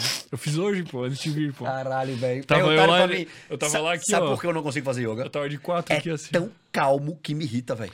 Mas é- eu acho pauleira, Mas pô. eu acho que eu tô precisando justamente por isso, sacou? Tu se alonga quando? Todo dia, velho. Todo, Todo dia eu faço dia? mobilidade e alongamento. Todo Mas dia. tu faz, tipo, antes do treino ou... Antes do treino. Mas não dizem que, fa- que é mal essa porra? Não, mas aí se eu for treinar superior, eu alongo perna. Se eu for treinar perna, eu alongo superior. Ah, entendi. Sacou a parada? Porque assim, Tem essa pira. tem. Não, mas é verdade. A gente tem aqui as fibras musculares, certo? Tá. E aqui são as miofibrilas musculares que tem. Existe um ponto ótimo de alongamento. O ponto ótimo é o ponto ideal. Só que a gente só pode saber qual é esse ponto ideal por biópsia. Eu não vou ficar furando todo mundo, tirando pedaço do músculo do meu cliente para botar no microscópio e saber qual é o ponto ideal de alongamento. Então, se eu ultrapasso esse ponto ótimo, eu perco capacidade de contratilidade. Quando eu perco essa capacidade de contratilidade, eu produzo menos força. Então, Mas ela é momentânea? Momentânea. Só que se eu for alongar logo antes, se for fazer, eu prejudico minha capacidade de produção de força no treino. Então o que eu faço? Eu alongo o que eu não vou treinar. E faço mobilidade do que eu vou treinar. Tá. Sacou? O que, que é essa mobilidade? Por exemplo, se eu for treinar peito, eu tenho que ter mobilidade de punho, mobilidade de cotovelo e mobilidade de ombro. Então eu faço movimentos de mobilidade para aumentar a mobilidade. Com esse aumento de mobilidade, eu libero mais um líquido chamado líquido sinovial entre as cápsulas articulares dos ossos, que isso aumenta o processo de deslizamento entre eles e diminui o atrito deles. Entendeu? Coisa que o alongamento não faz. Então a mobilidade geralmente é dinâmica. Então pode ser um aquecimento no próprio treino, faz quatro séries com aquecimento com a carga leve naquele próprio treino e depois começa o treino propriamente dito. Sacou? Pô, que irado, irmão. Vou começar a fazer isso também. Porque eu não tava me Sou alongando foda, me nunca, siga nas pô. redes sociais para mais dicas. Ele é foda mesmo, velho. É, tá. Nego bebe quatro copos de água e acho que já tá bom. É, aqui. Isso é verdade. Gabriel, tem que ter muita força de vontade para manter equilibrado nesses tempos e não se deixar cair em nada é ruim. Eu concordo. Concordo 100%, irmão. Mas Eu acho que hoje tá mais difícil e mais fácil, ao mesmo tempo. eu acho, é, eu acho que tá mais fácil. Por quê? Olha quanto acesso a esse tipo de informação que a gente tá tendo hoje, que a gente não tinha. Por mais que esteja mais extrapolado também o acesso a outro tipo de, de merda. Mas a parada é: se você focar só no que você controla, irmão, dá tempo de fazer tudo, todo dia. E você começa a ter um hack de vida sem sobrepeso mental e sem sobrepeso emocional, sabe? Tipo, vou sair de casa hoje, porra, o pneu do carro tá furado. Tá tudo bem, pode ser assim também, pegar um Uber, mas vou chegar atrasado. Tá tudo bem, eu não controlo, tá tudo certo. Te mandei a mensagem, ó, Fermento, tá com uma fila da porra nesse. Eu fiz o que eu podia, eu saí de casa às seis da tarde. Tava dando meia hora no, no, no Waze. E meu motorista disse, ó, Guto, tá parado aqui, tá tudo bem, tá tudo certo, pode ser assim também. é eu nóis." respondi também, É, foda-se. exato, sussa. Ai, meu Deus, e agora o que farei? Nada. Caiu a câmera. Tá bom, velho, desliga aí e ajeita, velho. É nóis. Tá funcionando, né? Se a galera sair, saiu, velho, Saiu, não controlo. Isso, esse tipo de, de geração de emocionalidade, eu gosto de falar assim, é muito de repertório emocional também. Tipo, eu não tô me importando com o que estão pensando de mim, porque eu sei que o que eu tô fazendo é bom pra mim. Mas tem que ter um limite, eu acho. Eu acho que Tipo? esse pensamento pode ser perigoso. Tipo, o foco do controle da pessoa começa a dizer que não controla nada. Não, mas aí ela não tá focando no que ela controla, ela tá se enganando. É, mas tu, tu entende que tem mas- gente que vai ouvir essa porra. Que vai ter sabotagem, vai. Tipo, a pessoa, ai, não vou treinar hoje porque meu filho tá doente, eu não controlo isso. Não, dá pra treinar, tem nada a ver. Se você é médica, você é médica, não é? Então, seu filho tá doente, leva ele no médico e vai treinar. Pronto, acabou. Essa é a parada. Então a gente tenta o tempo inteiro encontrar álibis pra justificar o fracasso. Isso é comum. Eu me pego encontrando álibis às vezes, mas a dica que eu dou é essa: sempre que você começar a justificar o que você quer fazer, não faça. Aí não. Foi muito boa, velho. Eu quero, Essa é top, velho. Ó, quem, quem for fazer os cortes aí no, no futuro vai ser é o, top. o nosso Igor. Anota essas frases, por favor. Pô. Essa é top. Sempre que você precisar justificar antes de fazer, porque você sabe que é errado e que não deveria naquele momento. Então, não, hoje eu vou comer uma pizza por causa disso. E começa a criar uma ideia na tua cabeça pra tu acreditar nela. Não, irmão, não come, porque tu sabe que tá errado. E o sentimento de culpa vai ser maior que o de prazer. Aí fudeu. Aí fudeu. O único, o único podcast que desregula meu sono com prazer. Cara, e aqui desregula, tá? É muita luz, brother. Eu tô- chego Eu fudido. não vou dormir hoje em casa, eu tô elétrico. Mas eu comecei uma. Eu, Mas amanhã tem live! eu comecei agora com o Gabriel, da gente começar sempre. Começar mais na hora. E, tipo, cara, deu três horinhas. Foda-se. Porque a gente fez uns de seis horas, mano, de papo aqui. Vai embora, mano. Dá pra ir, dá pra ir, dá pra ir, dá pra ir. Caralho. Só que, irmão, não vale a pena, velho. O, o, o- a recompensa, vamos dizer assim, pra mim, pô, é muito prazeroso fazer. Tem vários fatores. É muito prazeroso, rende corte pra caralho, deu visualização pra caralho, deu caralho. Eu fico três dias um lixo, irmão. E não, não, não, a conta não fecha, não vale a pena. Saquei a parada. Porque a gente tá tendo. A gente tá desenvolvendo outras paradas. Cara, que depende de eu acordar amanhã, sentar Bem. a bunda na cadeira bem e conseguir trabalhar. exatamente. Se amanhã eu acordo 11 da manhã, um lixo derretido, daí eu vou almoçar, a primeira refeição do dia é o almoço. E. Não dá. Isso aí é aquela frase que eu falei. O quanto o fermento está disposto a abrir mão da felicidade dele momentânea, daquilo ali que vai render prazeres momentâneos e lucros momentâneos para pensar no lucro futuro. Exatamente. Essa é a parada. Eu tô velho. evoluindo, pô. Tem que é ser, por isso que velho. eu tô ficando grisalho, cara. Isso é prosperidade, irmão. Prosperidade. Tudo que termina com idade é momentâneo, pô.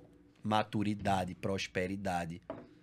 Precisa de tempo e Caralho, precisa de repetição. Eu gostei disso também, pô. Pô, tu tá com. Tu tá, tu tá Outro- muito outro bom, game, velho. irmão. Outro game. Próxima vez que eu vier aqui, eu vou estar tipo Buda. Budo caralho! Vai chegar de Lambo, vai, já vai ter a Lambo. Cara, não teria. Eu não gosto de carro ah, baixo. tu fala só tirando pino. É, só, só um exemplo. É porque um amigo meu comprou uma Lambo, o Wendel, e um cara comentou assim: Nossa, que cor feia. Eu disse: Qual é a cor da tua? Ah, não, se eu tivesse, então. Para, para, para, para, cala a boca. Cala a boquinha. Teve uma mulher, postei meu prato. Meu irmão, não, de boa. Fiz meu prato de comida, postei meu prato de comida. Aí botei lá 100 gramas, 200 gramas de arroz, 200 gramas de peixe e salada bagaraio. Escrevi salada bagaraio, que é pra caralho. Sim. Aí a mulher pô, perguntou: O que é essa salada bagaraio? Ela achava que era tipo salada cisa. Pô, coitado, pô. Não, de boa, respondi de boa. Ela, não, é porque você fala pra caralho, para não escrever palavrão. Só que outra entrou e disse: tem muita cebola aí. Disse, no meu prato, do meu almoço, da comida que eu comprei, e eu não te chamei pra almoçar. Nossa, como você é grosso. Twitter, vamos cancelar o Guto. Ah, vai se fuder. Rolou porra. isso? Não, não rolou. Mas Mas, poderia tipo, pô, fácil. Vai rolar. O povo é vitimista demais, porra. Tudo é. Se sentir ofendido ficou lucrativo hoje em dia. É verdade. Tudo é processo. E se tu não, não, não for lucrativo, no mínimo tu ganha audiência, pô. Sacou a parada? Então a galera tá mamador. vitimista. Tem uma menina que tá viralizando na internet aí, povo fica, faz react disso. Não vou fazer porque eu vi que é escrotice dela, que ela quer pra aparecer. Tudo que eu como em um dia, tendo 21 anos e morando sozinha. É eu lixo. começo o dia fumando um camel, que ninguém aguenta não fumar um camel. Aí fumo cigarro. E agora vim no mercado. Não, faço minha skincare, porque vocês sabem como eu me importo com a minha saúde e da minha pele, fumando camel. Tu já começa a contradição da parada, óbvio. Mas intencional dela. Ela foi inteligente nesse ponto. Depois, agora eu vou comprar Coca-Cola e Pringles e hoje eu vou receber amigos pra jantar. Como eu não sei cozinhar, eu vou comprar miojo. Não é normal, não é assim a Ninguém vida dessa menina. Ninguém dia. faz isso todo dia. Então eu não vou fazer um react de uma merda dessa. Sacou a parada? Então tem certas coisas. Por exemplo, eu tiro uma hora do meu dia pra ir fuçar o feed do Instagram inteiro pra pegar referência pra fazer conteúdo. Só que, meu irmão, tá muito merda, velho. Tá muito merda os conteúdos, velho. Não dá nem pra contextualizar. Então eu prefiro ficar só na caixinha de pergunta mesmo, tá ligado? Que é mais, mais Dinâmico, fiel, mais dinâmico. Tanto é que as perguntas que a galera me manda, todas eu respondo com seriedade, não de forma séria, que são coisas diferentes. Né? Eu uso muito humor e muito sarcasmo, porque Mas eu tu gosto responde a informação correta. 100%, 100% correta. E se eu não respondo no vídeo, eu boto na legenda. Ah, mas eu não li a legenda. Aí é dois trabalhos, filha. Aí é eu muito bom, velho. Tu sai berrando Eu posso puta se eu termino. Não, mano, o que, o que eu mais fiquei puto foi que a mulher disse assim: Meu nutricionista disse que fruta engorda. O que você acha? Eu respirei, eu disse: Eu acho que seu nutricionista precisa de um nutricionista. Porque eu quero que você me diga agora. Eu queria perguntar pra esse nutricionista: Uma pessoa que ele conhece que tá gordo por laranja. Só uma. Essa desgraça, olha, ele tá gordo de tanta jaca que comeu.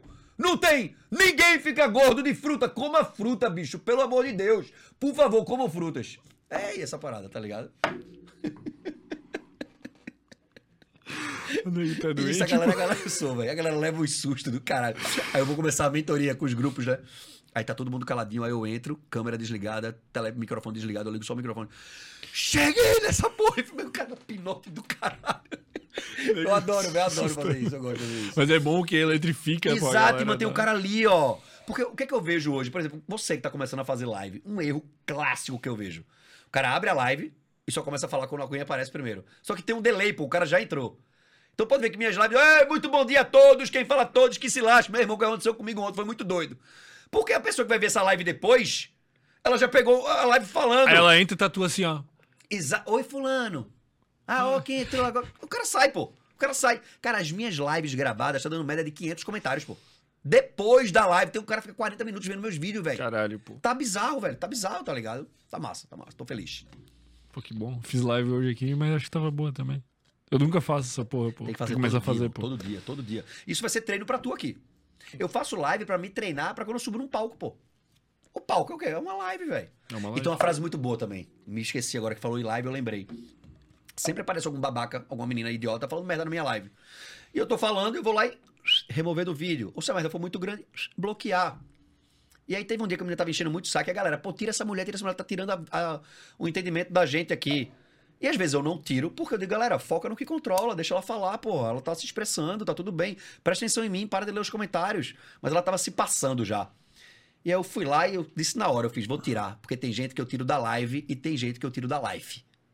Caralho. Tem que construir isso na tua vida, velho. Tem aquele amigo que é aquela pessoa que sempre tudo dele é melhor. Tinha um amigo que era assim, velho, na época do colégio. Porra, eu tive uma diarreia ontem, eu me caguei nas calças. Tudo dele ele tem que ganhar. Bati o carro, eu dei PT. Ele tinha que ser melhor em tudo. Dei uma palestra, o meu evento tava com mais gente. Esse cara, eu não quero mais ficar contigo, velho. Tu, tu suga minhas energias, brother, tá ligado? Então tipo, tipo da minha life hoje em dia. E tem que tirar mesmo. Ah, mas é meu amigo de infância, foda-se. Cara, eu fiz um bagulho, tipo. Tu foi muito radical aí de dar um follow em todo mundo. Mas eu fiz um bagulho, tipo assim, se eu acompanhava o conteúdo da pessoa, eu acho que o conteúdo da pessoa não me. Parei também. Isso aí pra mim é Ou eu dava um já. follow, ou se é uma pessoa que eu tinha que, tipo, meio que seguir por respeito, que eu também Restringia. tô começando a eliminar isso, eu restringia, cara. Exatamente. Tipo, cara, eu- não quero dia de semana ver story de um nego bebendo cerveja Exatamente. na balada. Exatamente. Por quê? Me dá gatilho. Óbvio que me dá Óbvio gatilho. pra todo mundo, irmão. Porra, irmão, óbvio que eu. Pra todo mundo dá gatilho, velho. Aí Isso, eu é, oculto, pô. isso é do caralho. Isso é, do, isso é criação de ambiente, pô. Isso tu Criação controla. Isso tu controla. Se isso aqui tá sendo nocivo pra mim, eu vou bloquear isso aqui, Aí velho. eu só sigo a galera, eu só vejo a galera, porra, treinando, não sei o que, domingo, domingo de manhã, bombando de story, que água também, de coco correndo. que também te dá gatilho. Dá, Só que positivo. positivo, Essa é a exato. parada. Esse é o game. Pô, tô no processo de dieta. Para de seguir porra de, de loja de, de doce. Não segue porque vai dar gatilho, brother. Tá ligado? Então, assim, abre mão dessa felicidade momentânea pra ser mais feliz lá na frente. O cara tá, tá- vive na pornografia, cara. E daí, querendo ou não, para de seguir esse bando de filha da puta aí. Cara, pornografia é uma desgraça na vida da pessoa. Pra velho. quem é afundado. Cara, e a gente que é hétero, homem, a gente foi criado com a associação de que sexo e pornografia é a mesma coisa, velho. Uhum. Aí quando tu vai transar, tu fala, oxente. Tu olha pro teu jubileu e fala, por que não é enorme? Né? Porque tu pega um vídeo pornô, Porque não é tão duro. tu pega um vídeo pornô, não é um sexo normal que a gente tem na vida real. É quatro mulheres que gozam em dois segundos, cada rola do tamanho de um trem. Parece que tem rosto, a rola do cara é tão grande que é. Então, assim, tu olha e fala, não, não pode, velho. Aí tu vai transar com a menina e fala, não. E o disparo de dopamina vendo pornô é muito maior do que transando, porra. E aí tu quer toca punheta.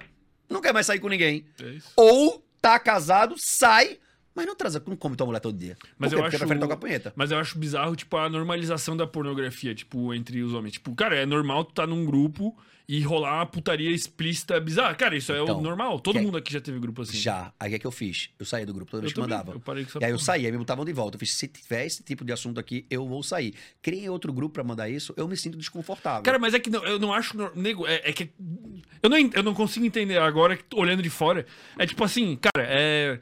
Quarta-feira, 10 da manhã. Do nada, um cara comendo nego- mulher. Mas, mas bizarro, assim, a mulher trepada em cima de uma árvore, assim, um sexo mais explícito impossível que tu vê até o ímen dela ali. Não, não tem ímen, né, nesse caso, mas o útero dela, tu vê tudo. Mano, o nego tá na empresa trampando, E ele a olha ali. Pô, que massa. É, é exatamente isso. Irmão, velho. que porra é essa, E velho? aí imagina como é que esse cara vai chegar de noite em casa com motivação pra resolver uma treta que ele tá com a esposa dele há um mês. Sério? Pra sentar e conversar pra ter uma vida melhor. Não vai, ele vai, ele vai tocar uma punheta, pô. E ele vai tomar uma cerveja, e ele vai comer alguma coisa gorda, e ele vai pro celular, ele vai ver um jogo de futebol na televisão. Ele vai fazer tudo, menos resolver o problema dele. É fuga da- do problema, velho. Isso é bizarro, irmão. É. Mas a, grande, a maioria das pessoas vive assim. Isso, isso te deixa problemas. feliz ou triste? Saber dos outros? É, é porque, tipo assim, sabe que tem dois pensamentos, né? Tem um pensamento que eu fico, tipo, caralho, cara, é muito triste o ser humano, tipo, pô, somos todos seres humanos, né? Alguns são o Cristiano Ronaldo, alguns são filha da puta lá se masturbando e fazendo merda o dia inteiro, né?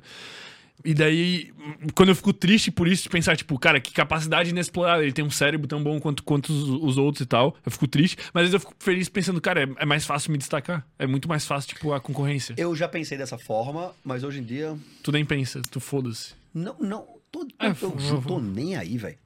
Tô nem aí. De verdade mesmo. Não tô nem aí, velho. Então, assim, essa construção do focar. O que é que eu controlo fazer? Gerar informação de qualidade, estudar mais pra gerar mais informação, Pra quando eu vier uma próxima vez nesse mesmo podcast dizer, caralho, tu tá melhor ainda, velho. Esse é meu objetivo. Sacou a parada? Esse é meu objetivo, ser melhor que ontem. Isso eu controlo. Como as pessoas vão receber isso é problema delas, irmão. Não tô nem aí. Eu falo pros meus clientes: olha, vocês precisam fazer isso aqui, isso aqui, isso aqui, isso aqui. Se vocês não fizerem, eu tô pouco me fudendo. Não porque eu não gosto de vocês. Não porque eu quero mal de vocês. Porque eu não controlo, velho. Você pode escutar tudo que a gente falou aqui hoje e dizer: foda-se. E tá tudo bem. Só não queira ter o mesmo resultado, velho. Não faz sentido. Não faz sentido. Veio muito forte pra mim esse ano, a gente tava falando antes de começar a live, de honrar mais meus pais. De estar mais com eles. E desde que eu mudei aqui pra Floripa, faz sete anos, vai fazer sete anos agora, dia 28 de abril. Eu parei de ir em Recife ver meus pais. É longe pra caralho. Muito, mas tipo, pô, são meus pais, brother. Eu fui pra Amazônia, era muito mais longe que Recife. E eu fui, tá ligado? E fui duas vezes. Então, assim, eu fui mais vezes pra Amazônia do que eu fui em um ano ver meus pais. Então, assim, eu comecei a dizer, cara, não. Então, todo feriado agora, eu tô indo pra lá. Tô indo, tô indo agora quinta-feira, aluguei uma casa de praia, vai minha família inteira. E tu E não vai outra? trazer eles pra cá, não, pô. Eles gostam de vir só no frio, porque lá não tem, né, em Recife. Aí eles vêm em julho. Ah, pode crer. Aí fica um mês comigo aqui em julho, é massa. Dá três dias, eu tô doido já.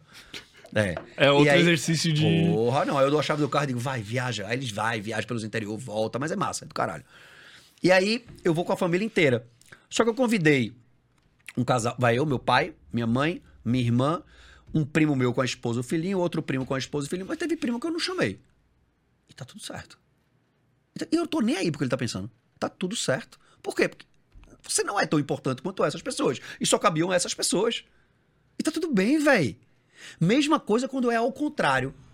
Ah, teve isso aqui, teve aniversário de fulano. Não, não fui chamado, não. Tá, tá tudo bem, porra. Tu não fica, tipo. É o aniversário do cara, irmão.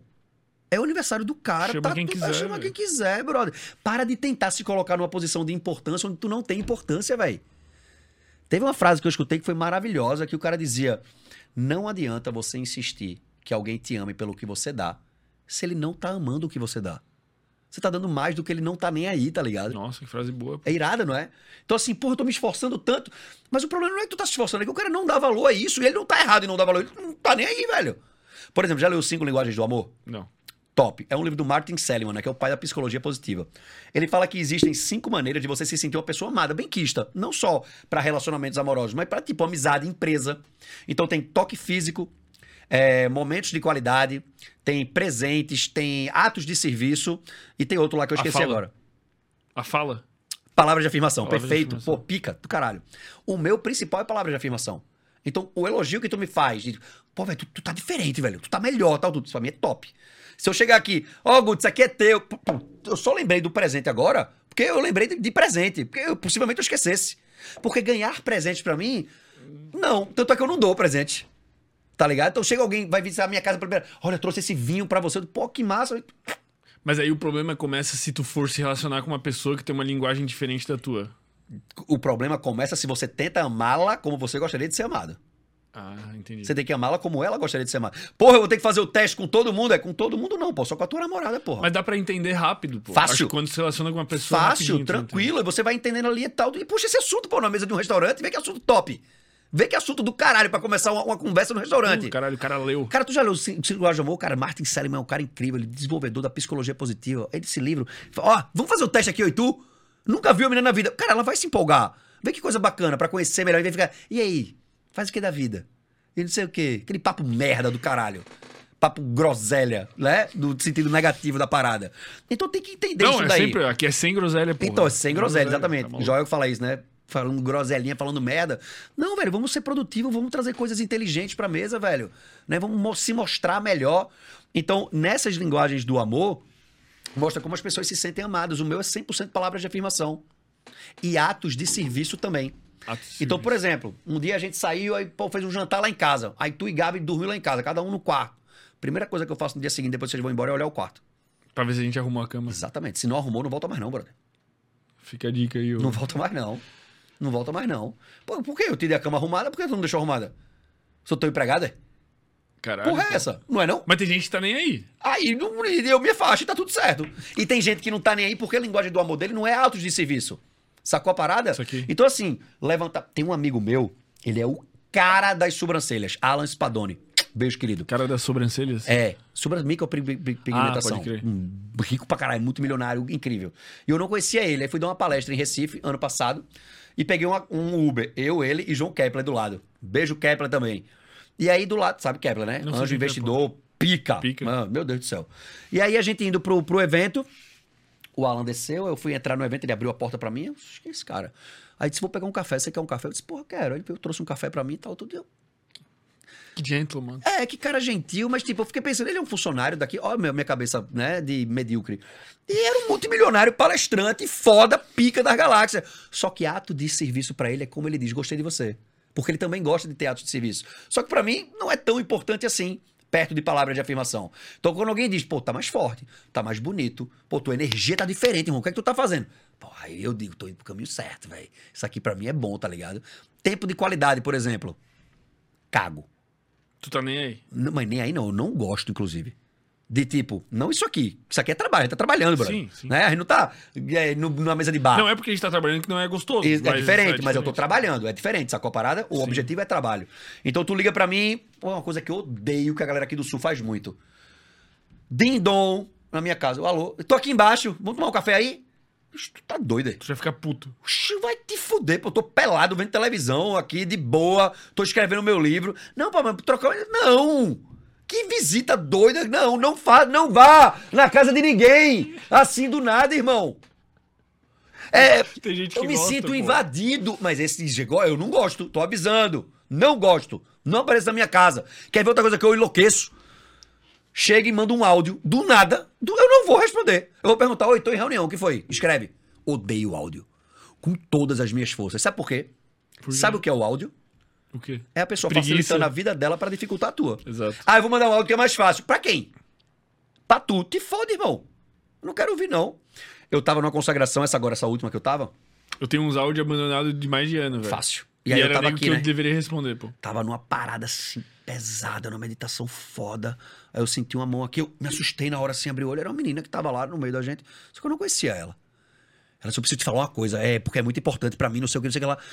E aquilo me incomodou de um jeito absurdo. Eu disse, "Psh, psh, calma, calma, calma. Tava tocando uma música. Eu disse, seu pensamento tá muito acelerado, velho. Fala no ritmo da música. Aí fechei o olho. Aí ela. Quando ela foi falar, por algum motivo eu peguei na minha pulseira aqui, aí eu disse, ué. Aí eu disse, peraí, peraí, peraí, peraí. O que tu tem pra falar, eu preciso ouvir ou tu precisa botar pra fora? Ela disse, eu preciso botar pra fora. Eu fiz, eu não quero ouvir, não.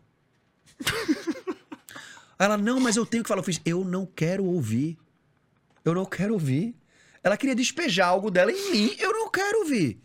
E aí passou um tempo, ela se acalmou, aí eu levantei, fui até ela, peguei a mão dela assim e fiz, quer falar ainda? Ela disse, quero. Disse, pode falar. Você me decepcionou muito. Aí eu disse, não, continue. Eu era uma seguidora sua, adorável, eu falei alguma coisa numa live sua e você me bloqueou, e aquilo me tomou por um momento de muita tristeza e tal, e tal, e tal. E ela falou, falou, falou, falou, falou, falou, falou, falou. Quando ela acabou de falar, eu disse, pronto, pronto. Aí eu disse, eu não sei nem quem tu é, pô. Como é que tu deixou dominar tua vida desse jeito? Eu falei isso pra ela. Eu não sei nem quem tu é. Como é que eu passei tanto tempo dominando o teu estado de humor, porra? Foca no que tu controla, bicho. Tu não pode depender de mim pra ser feliz ou triste, não. Inclusive, você tá vindo falar isso pra eu te deixar feliz ou triste com a minha resposta, pô. Tu tá delegando pra mim a tua felicidade. Isso não existe. E as pessoas fazem isso o tempo inteiro hoje. Delegam pros outros a habilidade dela se sentir bem ou mal. Que porra é essa? Isso não faz o menor sentido. Isso só vai gerar o quê? Sobrepeso mental, emocional e desconto em comida, sexo, álcool, televisão, celular, velho. Não tem pra onde, porque você vai fugir. Você sempre vai fugir da treta. Porque a treta, ó só, 100% dos problemas que você enfrenta na vida foi você que criou. Só que a maioria nunca chegou a acontecer. Não entendi. A maioria dos problemas que você cria na sua cabeça nem acontece, pô. E tu tá ali Sim. se matando. E os que acontece, quem criou foi tu. Aí teve uma mulher que disse assim: discordo. O meu filho tá passando por uma doença muito grande. Pá, pá, pá, pá, pá, pá, pá. Quando ela acabou de falar, eu fiz: Mas o problema não é seu, pô, é do seu filho. Eu não disse que não interfere em você. A forma como você vai lidar com isso é outra, mas o problema é do seu filho. Não é seu. Interfere em você, interfere. Como é que você tá lidando com isso? Primeiro erro foi tu achar que o problema era teu. Teu problema é outro. É saber lidar com esse problema do teu filho. De uma forma saudável. Sabe qual é a diferença da mentalidade? Pra encarar o problema? Foi quando o ciclone bateu na minha casa, irmão. Bateu um ciclone na minha casa, no meio da pandemia, bicho. E eu rindo. Eu não tinha pulseira ainda. Se eu tivesse, eu ia estar aqui assim. Chegar ia estar um vergão. Ia estar o aqui. vergão aqui. Mas essa parada, a primeira coisa que eu pensei foi: meu irmão, os cachorros tão vivos, eu tenho grana e tá tudo bem. Vou pra um hotel. E fui pro Majestic, velho. Cheguei, abri uma gelada, fiz uma live e vendi no mesmo dia ainda. Foco só no que controla, velho. Se eu pudesse dar uma dica pra todo mundo hoje, seria: canaliza toda a tua atenção e toda a tua emocionalidade só pro que tu controla. Todo o resto. Deixa aí, velho. Tá tudo bem, bicho. Pode ser assim também. Enfim. Porra, e tu desbloqueou a seguidora depois, pô? Não, não sei nem o nome dela. Foda-se. Zero. Mas tu deu uma boa E ela ficou bem comigo ela. depois. Puta Nos abraçamos maluco. no final, tal, tudo certo, é nóis. Tu deu uma mensagem Exato. maravilhosa pra ela, pô. Como manter a disciplina na dieta e no treino? Tirando, tendo foco. O que é foco? Saber o que ignorar. O que é que tira a sua disciplina no dieta e no treino? O que é que te faz não treinar? O que é que te faz não seguir a dieta? Porque fazer dieta é comer a comida certa, na hora certa e na quantidade certa. Isso é foda. Já tá com tudo prontinho em casa? Facilita pra caralho. Porra! É só esquentar. É só esquentar. O meu tá tudo pronto a semana inteira. Eu vou tirando do congelador a porção. Tu faz ou tu compra? Ou tu manda fazer? A minha, eu compro a comida, a minha diarista cozinha, né? Pô, perfeito. O tempero dela top. E aí eu vou lá e vou sempre variando o tempero. Tipo, o peixe agora tá com páprica picante e lemon pepper. Semana que vem é cúrcuma com outra coisa. E vou modificando aquilo ali. Arroz com açafrão, às vezes arroz sem açafrão. Salada de tomate com ovo de codorna, outro com milho. Enfim, vou variando esse tipo de coisa. Mas deixar pronto é fundamental para que você não falhe. Outro ponto no treino, saber o que você vai treinar e o dia que você vai treinar. Você determinar. Não é, vou academia. Não, vai pra academia fazer o quê? Não, hoje é treino de peito. Qual é o treino? Quantas séries? O que exatamente vai ser feito? Quanto mais planejado você for, mais disciplinado você vai ser também. Não tem pra onde correr. Rotina, velho. Rotina. Mônica Cristina, o Guto medita. O que acha sobre a meditação? Eu medito, mas de uma forma diferente. Tem gente que medita para autoconhecimento, né? Tipo, vou ficar ali, me autoconhecendo e tal, tudo. Minha meditação é para não perder foco. Quando eu tô aqui, por exemplo, eu tô fazendo uma live, eu dando uma palestra. Eu ligo o meu computador num vídeo do YouTube aleatório. Ligo o Spotify em outro vídeo do, em em uma música aleatória. Mando a Alexa falar uma coisa e eu tenho que ir ali construir um texto Caralho. com todas aquelas interferências. Por quê? Vai vindo, eu vou ignorando, vou ignorando, vou ignorando, eu mantenho o meu foco onde eu quero. Então, quando alguém entra numa live em mim e fala uma merda, eu não perco o foco, pá, pá, pá, pá, pá, eu desligo. Vê quantas vezes a gente saiu do assunto e eu voltei exatamente para onde a gente tinha parado. Uhum. Porque eu não perco. Isso aí, sacou? Eu não perco o timing. Então, ah, é, tem isso aqui, pá, e volto exatamente para onde estava, porque eu tô focado naquilo ali. Então, eu consigo dar uma desviada e voltar. Então, a minha meditação é para isso. E dura, tipo, dois minutos por dia. Não mais que isso. Então, eu vou lá para construir um texto. Beleza, ficou. Pra cima. Entendi. Mas quando tu faz a consagração, daí é É, já, outra pira. porra, aí é psicoterapia uma noite. Dez anos. Daiane Vasconcelos, olá, boa noite pra vocês. Como eu monto uma salada sem que as calorias atrapalhem meu emagrecimento? Esquece isso. Gosto de colocar frutas oleaginosas, mas nunca sei a quantidade direito. Bota, velho. Bota. Se você estiver no início do seu processo de emagrecimento, esquece um pouco quantidade e foca na qualidade. Bota uma boa porção de frutas, de oleaginosas e de salada e come, velho. Treina o teu paladar pra se sentir feliz. Porque eu tô aqui agora com fome, pensando no meu peixinho quando eu chegar em casa, juro por Deus. Eu não tô com vontade de pizza, não tô com vontade de. Eu quero aquele arrozinho com açafrão, peixinho, uma saladinha top, porque eu treinei meu paladar pra isso. É esse o game. Então, nesse primeiro momento, não se preocupe com quantidade, se preocupe com a qualidade. Quando você tiver treinada com isso, a gente começa a fracionar pra entender melhor o quanto de cada coisa vai entrar. Eu fiz uma. Tipo, eu tentei começar a fazer dieta. Não existe tentar. Essa aí foi boa. Exatamente. É, O que me dificultou foi a organização de, tipo, fazer. preparar antes, tá ligado? E agora eu vou começar de uma maneira diferente. Eu quero, tipo, tirar um dia já separadinho pra fazer todas as Cara, refeições da semana diminui e tal. a- a- as opções. Isso que eu ia falar. Aí o que, que eu fiz, cara? Eu, eu até botei na, na- na- no story, nego falou, porra, mas tu não come feijão. Eu falei, cara, não, velho. Porque pra mim também é difícil fazer. É difícil fazer, velho. Só por isso. Aí eu não vou conseguir cumprir porque eu não consegui fazer. Daí no começo eu vou Exato. comer arroz, frango e brócolis. E deu. Acabou. A- Foda-se. meu- me- minha comida é peixe, arroz e salada, todo, manhã e noite. Né? De tarde e de noite. Aí meu café da manhã, ovo com pão, fruta e uma proteína. E o lanche da noite é minha comida da diversão. Que às vezes eu como, às vezes eu não como. E aí é variado. Porque quando tu diminui, tipo, eu vou começar. É isso, cara. É o que eu sei fazer. É o que eu posso fazer, é barato E tá tudo bem. e tá tudo E bem. vai velho. suprir a necessidade do que tá E precisando. vai suprir. Pode ser que tá, tá em déficit de, sei lá, puta que pariu. Cara, mas depois, daqui um mês, eu já vou estar fazendo isso Exato. regularmente. Não tenta buscar melhoro, a perfeição, velho. Busca os 57% de Djokovic. Porra, esse 57% é muito pouco, velho. Vê como ficou de boa fazer as coisas agora. Pô, tá maluco. Tá ligado? Tu não tem que ter o melhor treino do mundo. Não, meu irmão, só vai pra cá, só treina todo dia, velho. Só se alimenta melhor todo dia. Sempre. E entendendo o que impediu de ontem ter sido bom. Ontem eu falei nisso por quê? Pra hoje não repetir, velho. Melhor que ontem, pior que amanhã. Qual foi a última vez que tu cometeu um erro que tu pensou, caralho, errei pra caralho? Terça-feira passada. O que que aconteceu? Tu quer falar? Tu pode É, falar? Posso, de boa, Não, tranquilo. imagina, foi alguma coisa. Não, não, não, não, não. Foi. É porque. Foi um erro, mas foi uma escolha também, né? Tá Tipo- justificando, tá justificando. Não, não, não. Foi uma. que doidão do cara. Chegou, me assustei aqui. né? Caralho, do nada. Gritaria do caralho. Tem que ter um time certo pra essa gritaria, filha da puta. E aí eu, aí eu bati uma meta. E aí fui lá celebrar com meu vinho e minha pizza. Só que no dia eu disse, porra, eu não tô afim de celebrar com vinho e pizza hoje. Mas ao mesmo tempo eu disse, porra, essa ancoragem é importante, velho. Tem dado certo. Aí eu fui mais por ritual do que por vontade. Tu nem tava com desejo. Não. Aí no outro dia eu disse, porra, não devia ter comido, velho. Que merda. Mas agora eu sei. Sacou? Então tá de boa. Aqui erro suave, pô, vai se fuder. Não, de boa. velho. Eu não posso errar o mesmo erro. É, foi um erro suave, de boa. Pô, que raiva, velho. Erro suave. Não, me irritou isso aí, pô. Que ia ser um erro do caralho, tá ligado? Tomei uma, atropelei o cara, pelo amor de Deus, né?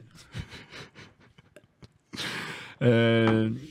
Wesley Careca mandou aqui. Wesley Careca é. Eu sei, ele me parte segue, da ele me equipe, segue, ele me segue. Puxa é- demais. Mas tu sabe quem é a pessoa? Sim, ele trabalha com a gente. Ah, pô. é? Mas eu não sei quem é. O contato dele é. é ele incrível, trabalha pô. contigo e tu não sabe quem Eu é. adoro essa relação, pô. É sério isso? Sim, pô. É mentira, né, Gabi? É verdade, pô. Meu Deus do Eu tenho o céu. contato dele salvo como o Careca, ele faz pé de careca, tem todos os grupos do Sem Groselha, faz. Ele faz os Reels, velho. O bicho é maravilhoso, Ah, pô. tá. Ele trabalha pelo, pelo Instagram com Wesley Careca, mas ele não é daqui, não tá aqui agora. Não, ele não tá aqui agora. Ah, isso que eu entendi. Pô, ia ser muito incrível, mano. É, porra. E a gente vai fazer, esse ano, se tudo der certo, pô, a gente quer que dê, a gente quer fazer um encontro de todos os funcionários, né? Que tem Que muita to- gente, Ah, que eu não sabia os disso, colaboradores véi. do Sem Groselha. Daí Que a gente, irado. tipo, queria fazer um mistério, assim, tipo, cara, o Wesley Careca tá aqui, Ninguém sabe quem é. pô. que irado, mano. Ele pediu pra tu falar algo motivacional, pô. Cara, é- é muito bom quando o cara pede pra falar algo motivacional, não sai nem fudendo, tá ligado? Não, mas tem, tem uma coisa. Vai treinar. filho. Cara, tu faz uns vídeos. Tu já viu aquele filho da puta lá que é um. Go to the gym! Go- Go to go- the gym. Faz uns vídeos daqueles, mano, por favor, Tu velho. já viu o engajamento dele? É ruim? É. 100 comentários, 200 Mas comentários. é que ele faz a mesma coisa todo dia. Mas Mas, faz uns 10 só. Mas vende. Eu quero saber se vende. Não sei. Entendeu? Deve vender, pô. Vender o quê? O que Ele, faz vende? todo dia, ele não, ele não é burro, pô. Por que, que ele vende? Não sei, deve vender alguma coisa. Ele deve É usar a imagem aparece. dele por ter muito seguidor pra vender alguma coisa de marca, tá ligado? Aí faz sentido, ir pras camisas, os porretes, sei lá. Mas não é o meu caso. Mas faz um só pra gente compartilhar nos grupos. Chegou uma pô. empresa agora de suplemento querendo que eu fizesse uma, uma, uma divulgação pra eles, tal, tudo. Só que era de um suplemento que eu tinha acabado de falar mal, que não servia pra porra nenhuma. Puta merda. Eu disse, cara, não tem outro, não, não, agora o momento é esse. Eu disse, tá bom, então, então não rola, velho. Eu não vou voltar atrás por causa de grana, porque eu não vivo disso, tá ligado? Eu vivo de outra coisa. Uma frase motivacional. Bota a música, Gabi. Bota a música no corte. Eu tinha que botar uma sonoplastia. Você nunca vai ter a bunda que quer sentada na bunda que tem. Vai treinar, desgraça! Meu irmão. Caralho, muito bom, velho. Tá, tem umas que eu vou pular aqui. Pula, pula. Por que o Guto não come carne vermelha? Cara, eu decidi isso em 2016. 2016. Caralho, irmão! É, desde 2016 eu não como carne vermelha. 31 de dezembro de 2016 eu Porque parei de comer carne empatia aos animais? Nesse caso, sim e não. Eu queria deixar de ser hipócrita. E eu olhei assim, eu disse, cara, eu não mataria uma vaquinha pra comer. Tá ligado? Eu não mataria uma vaquinha pra comer, um porquinho pra comer, eu não, não mataria. Não mataria um peixe pra comer, eu não mataria um frango pra comer. E aí virei vegetariano por dois anos. Caralho. Só que ao mesmo tempo que eu virei vegetariano por dois anos, eu voltei a comer peixe e frango. Pelo mesmo motivo. Eu não me importo com peixe e frango. Então eu não tava sendo hipócrita, eu tava sendo hipócrita em não comer. Tá ligado? Eu mataria um frango, porque quebra o pescoço, bota pra cozinhar, eu mataria. Mataria um peixe também, mas o porquinho e a vaquinha não. Então eu não como por causa disso. Porque eu quero deixar de ser hipócrita. E se eu sou hipócrita fingindo que esse problema não existe pra mim, eu vou ser hipócrita em outras coisas. Foi por isso só. Eu mataria, velho. E tá tudo certo. Quem sou eu pra dizer que tá errado? E eu, e eu falei isso, eu fui num podcast que é o Geladeira Podcast. Já foi? Não, não sei. É aqui de Floripa, pô. Cara, me convidam pra caralho. Ela eu deve querer que muito, não pô. posso. Eu sempre digo que não posso. Cara, é muito da É hora legal? ela, pô. Ela é gente boa, pô. Lá. E daí ela fala só sobre alimentação. Tipo, ela vai perguntar o que tem na tua geladeira. Tu... Cara, eu fui. Ah. Tipo, porra, eu não sou nutricionista, sou porra nenhuma. Mas foi da hora, velho. Se fuder, pô. E daí ela fala da tua relação com o alimento, pá, dessa dinâmica. E daí eu Legal. falei uma parada lá que foi a seguinte: eu falei, cara, algum momento da vida tu tem que matar o que tu come. Em alguma, algum dia da tua vida tu tem que fazer essa experiência, tá ligado? Ou tipo, sei lá, tua família vai matar a porra de um porco e tu vai ajudar a matar, tu vai ajudar a limpar e fazer aquela porra e tu vai comer. Tu já fez? Eu já fiz. Cara, porco, é gritaria do Gritaria e fiz murcilha, velho. Murcilha é uma nojeira, tá ligado? Que é tipo Linguiça sangue, de sangue. linguiça de sangue, velho. Fiz essa porra, comi essa porra. Cara, pra mim, o que que mudou? Eu respeito muito mais o alimento hoje em dia. Top, Eu não... A, a pira de desperdício, pra mim, mudou um pouco a minha cabeça. top. E esse respeito. Mas eu, eu, eu, eu sinto que eu sou o cara agora, tipo, eu como, mas eu, eu mataria. Eu É, ajudei. Qual é a parada? Eu não tô disposto a passar por isso pra comer, tá ligado? Então, Exato. é nóis, tá tudo certo. E foda-se. Mas, tipo, eu não vejo como certo e errado você escolher o que você vai comer. Você só tem que arcar com as consequências. Mas eu acho que ali. é uma experiência que todo mundo deveria viver. Matar outro ser vivo? Matar o que vai comer um dia na vida. Eu já matei um peixe, serve? Serve. Fechou, então. Tu matou e tu comeu. É. Tu, tu, tu, tu desenvolve um respeito. Porque eu acho que hoje em dia existe uma, uma desconexão total do alimento com o animal. Tem uma desconexão total do alimento com ele mesmo, pô. Já assistiu é, Muito Além do Peso? Não. Um documentário Netflix que tem? Cara, é aqui no Brasil, tá? Passa uma nutricionista viajando nos lugares mais inóspitos do país. Aí, por exemplo, tem uma cena que me chocou muito, que foi ela pega uma batata Ruffles, uma, uma criancinha assim, numa casa que dá pra ver que é uma casa humilde, carente, né? Você sabe o que é isso? A menina, batata. Aí ela, beleza, começa a conversar, depois ela pega uma batata e faz o que é isso, a pessoa. Não sabe o que é. Caralho, velho. Sabe qual a parada? A pessoa não sabe nem o que é o alimento. Pô, a referência dela de batata é Ruffles, brother. Ela não sabe o que é uma batata. Então ela não tem a menor noção de que aquilo é mal pra saúde dela, velho. Tá ligado? Ela é não, bizarro. não sabe, não sabe real. Por exemplo, tem gente aqui até hoje que troca pão por tapioca achando que é uma super sacada. É uma merda pro emagrecimento. Uma merda. Tapioca é mais. é aquela velocidade da coisa lá. A carga glicêmica e o índice glicêmico da tapioca são muito maiores que do pão, só tem carboidrato ali. Tem um estudo da Diabetes Care, publicado na Harvard Medical School. Esse estudo é top. Comparou tapioca com pizza de queijo. Pizza de queijo é menos pior que tapioca, velho. Caralho, velho. Veio o regaço. Menos pior no sentido de de emagrecimento. emagrecimento e velocidade de carga glicêmica e metabolização do, do consumo. Aí tem gente que vai dizer, mas eu boto chia na tapioca. Bota chia na pizza. Mas eu boto ovo na tapioca. Bota ovo na pizza, bota ovo no pão. Vai ser bem melhor. A tapioca pro pão, a única diferença é que não tem glúten. Então, pra você que é celíaco, é ruim. Mas já tem pão sem glúten também. Então tá tudo certo. Mas, ó, velho, não tô dizendo pra não comer tapioca e nem tô dizendo pra comer pizza no café da manhã, pelo amor de Deus, né? Porque tem gente que vai usar isso como desculpa. Tem. Certeza. Não, o Guto disse que pizza é melhor que tapioca. Comer pizza agora de manhã. Certeza, certeza. Vocês são fila da puta. Cara, eu adoro tapioca, velho. Mas eu top. posso, né? Tipo, que, que- não é que eu posso, né? Que pra, pra, pra minha dieta talvez seja Não, interessante. pra toda dieta é interessante. Pode estar incluída na dieta Mas de não vai emagrecimento. substituir achar só que que, é não é a, a- a- aquelas coisas endeusadas todas, entendeu? Ah, tá só bom. não pode ser a base alimentar. Tá, e daí tu, tu não pretende nunca mais comer carne vermelha. Tu não sabe, mas hoje em não dia tenho tu não pretende. vontade. Eu, uh, Tu curte muito peixe. Tô, como peixe todo dia. Um pouco demais, velho. Peixinho é top. Sushizinho tu gosta também, então, obviamente, pô. Eu adoro, velho. Podia ter, né, Gabi? Os convidados uma Pô, já rolou, de vez em quando já Ah, rolou. é. já, já- menos comigo. Top. É porque tu Não, achou é- que eu não comia, né? Entendi. Não, é que. O que, eu vou dizer também? Antigamente a gente oferecia minta. álcool para os convidados também. A gente falava, pô, tu gostaria de beber algo. Hoje em dia eu não ofereço mais porra nenhuma, é Top, água. top. Porque É- eu vou é beber casa, água. brother. É, É, é tua isso. casa, tá certo? E comida, a gente tava pegando um mau hábito também de todo domingo a gente tava pedindo, pô. E daí a gente foi ver ali, mano, cada vez que pedia sushi era 250 pila, velho. Olha, tá ligado? milzinho no mês. Só de sushi. Porra, tá louco, velho. é. Aí não tava. Mas talvez um dia. Tu vai comer sushi aqui ainda.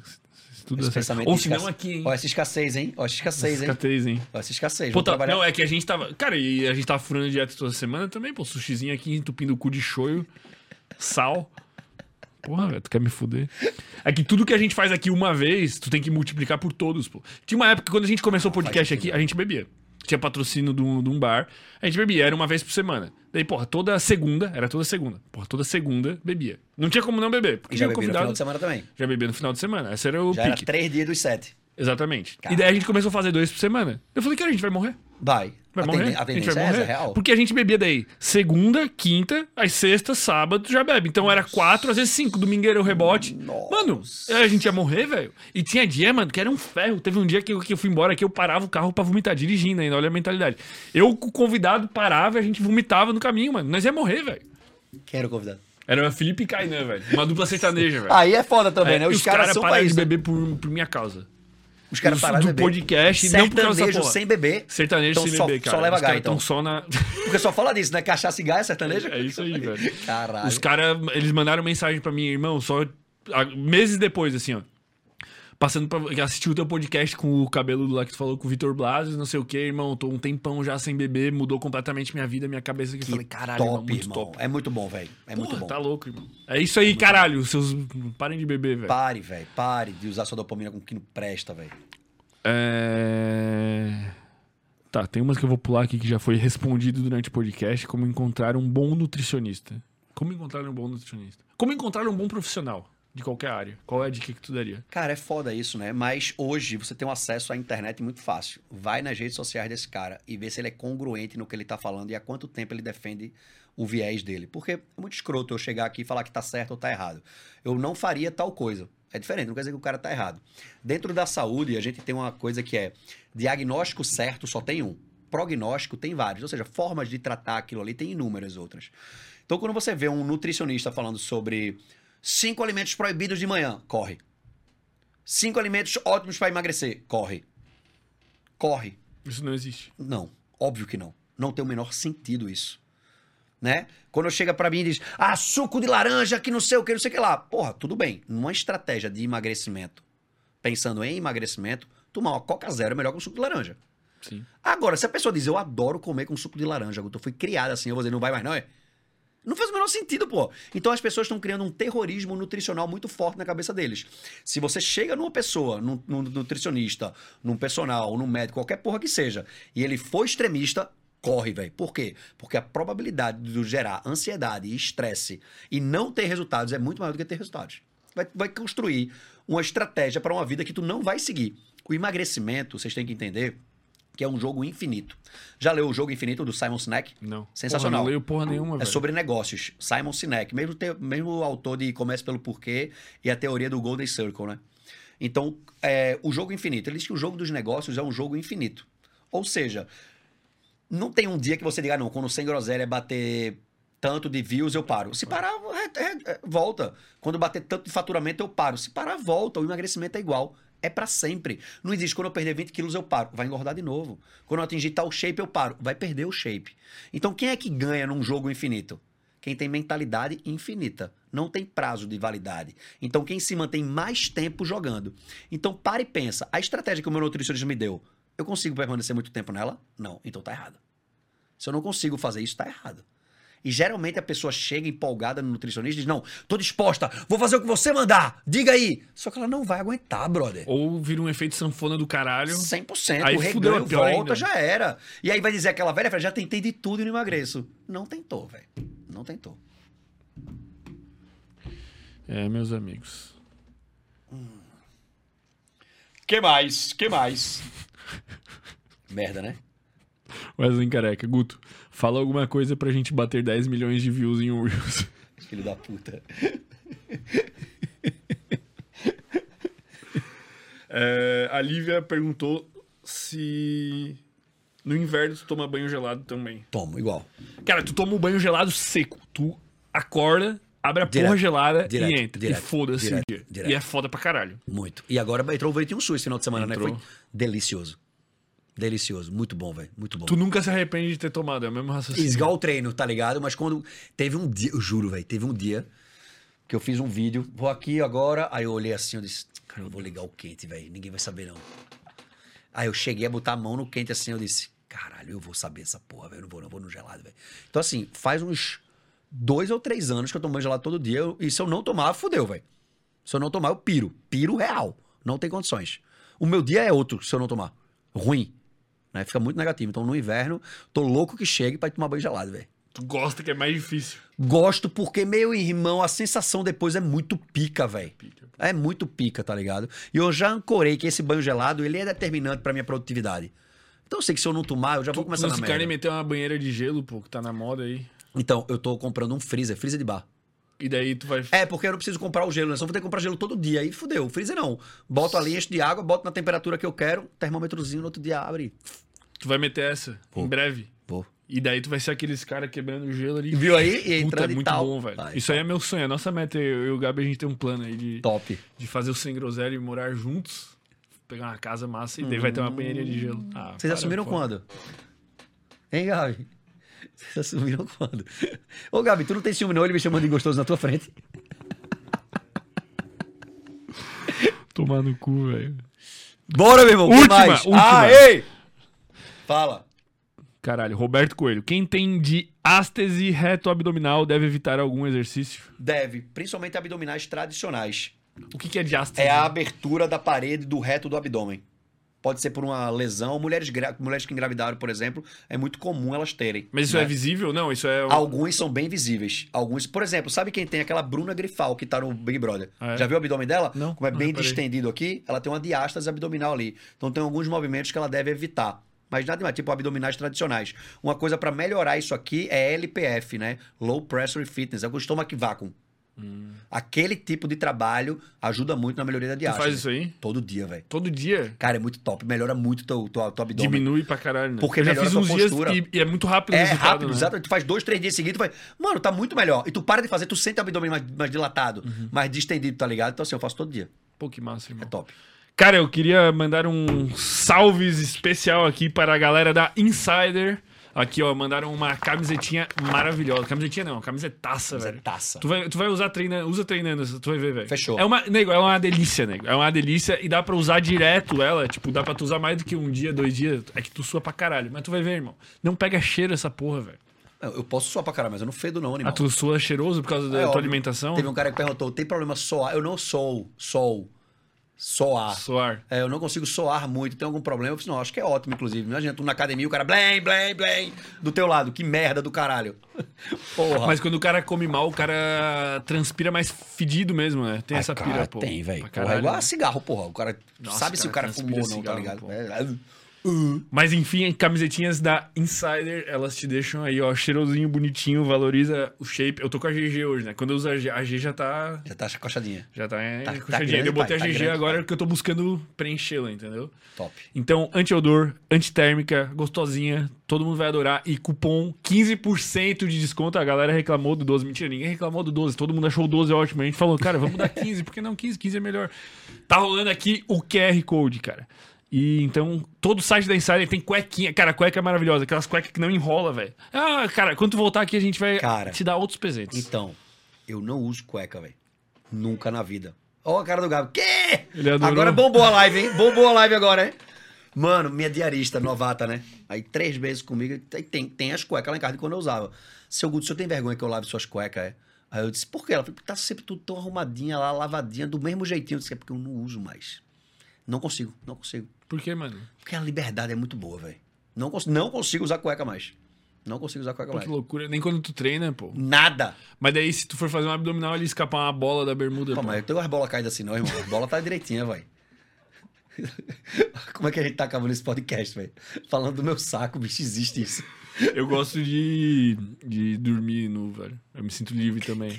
É que eu, eu já entrei com a política aqui que eu acho que roupas são inúteis, né? Tipo, que, que deveriam é, des, des... Como é que, qual que é a palavra, pô?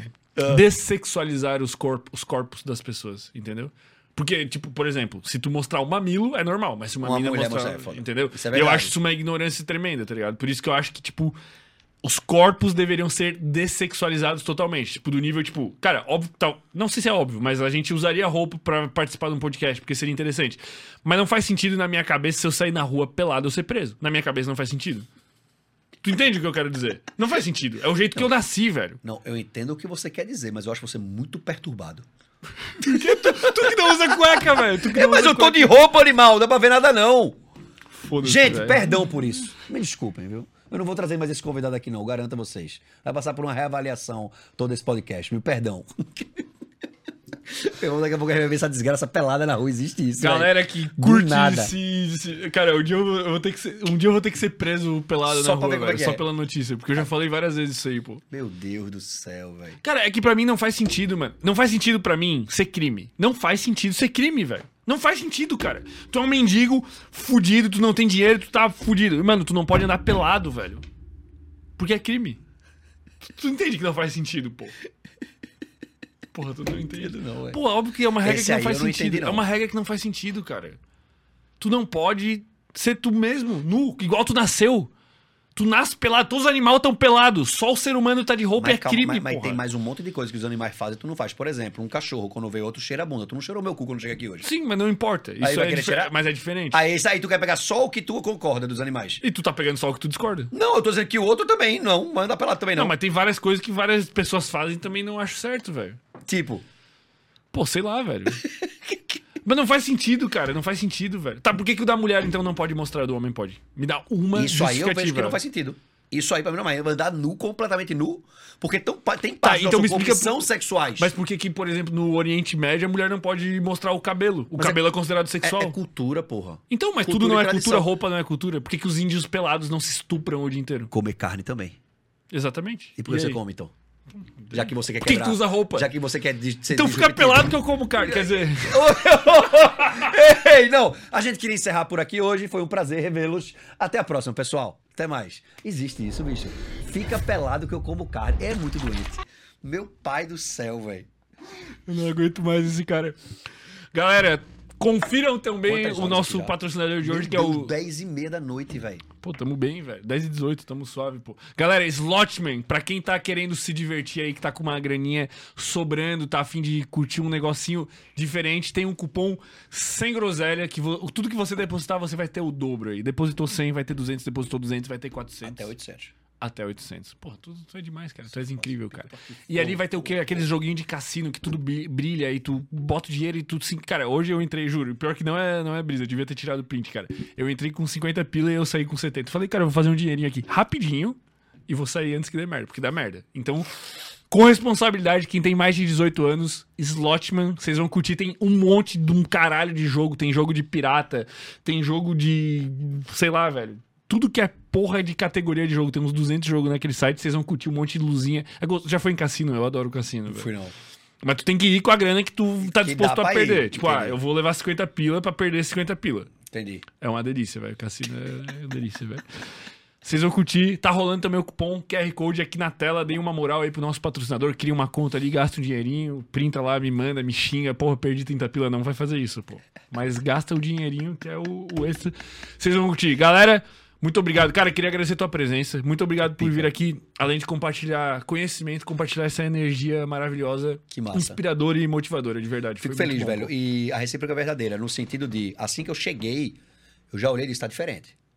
Tá diferente. Shape- não só fisicamente, fala, tá melhorando. Tá... Shape, mas é verdade, velho. O shape fala. Imagina se eu chego aqui mandando tomar água, dormir cedo e tal, e tô com uma barriga desse tamanho aqui. Agora não, vai tomar no cu, Tem velho. muitos que fazem isso. Mas aí não vende o que eu vendo. Essa é a parada. O shape vai tem que ter skin in the game, velho. Tem que ter pele no jogo. Essa é a parada. Então, assim, vocês estão voando, tá muito caralho acompanhar aqui. Obrigado mais uma vez pelo convite. Pô, velho. tamo junto, irmão. Valeu, velho. Valeu.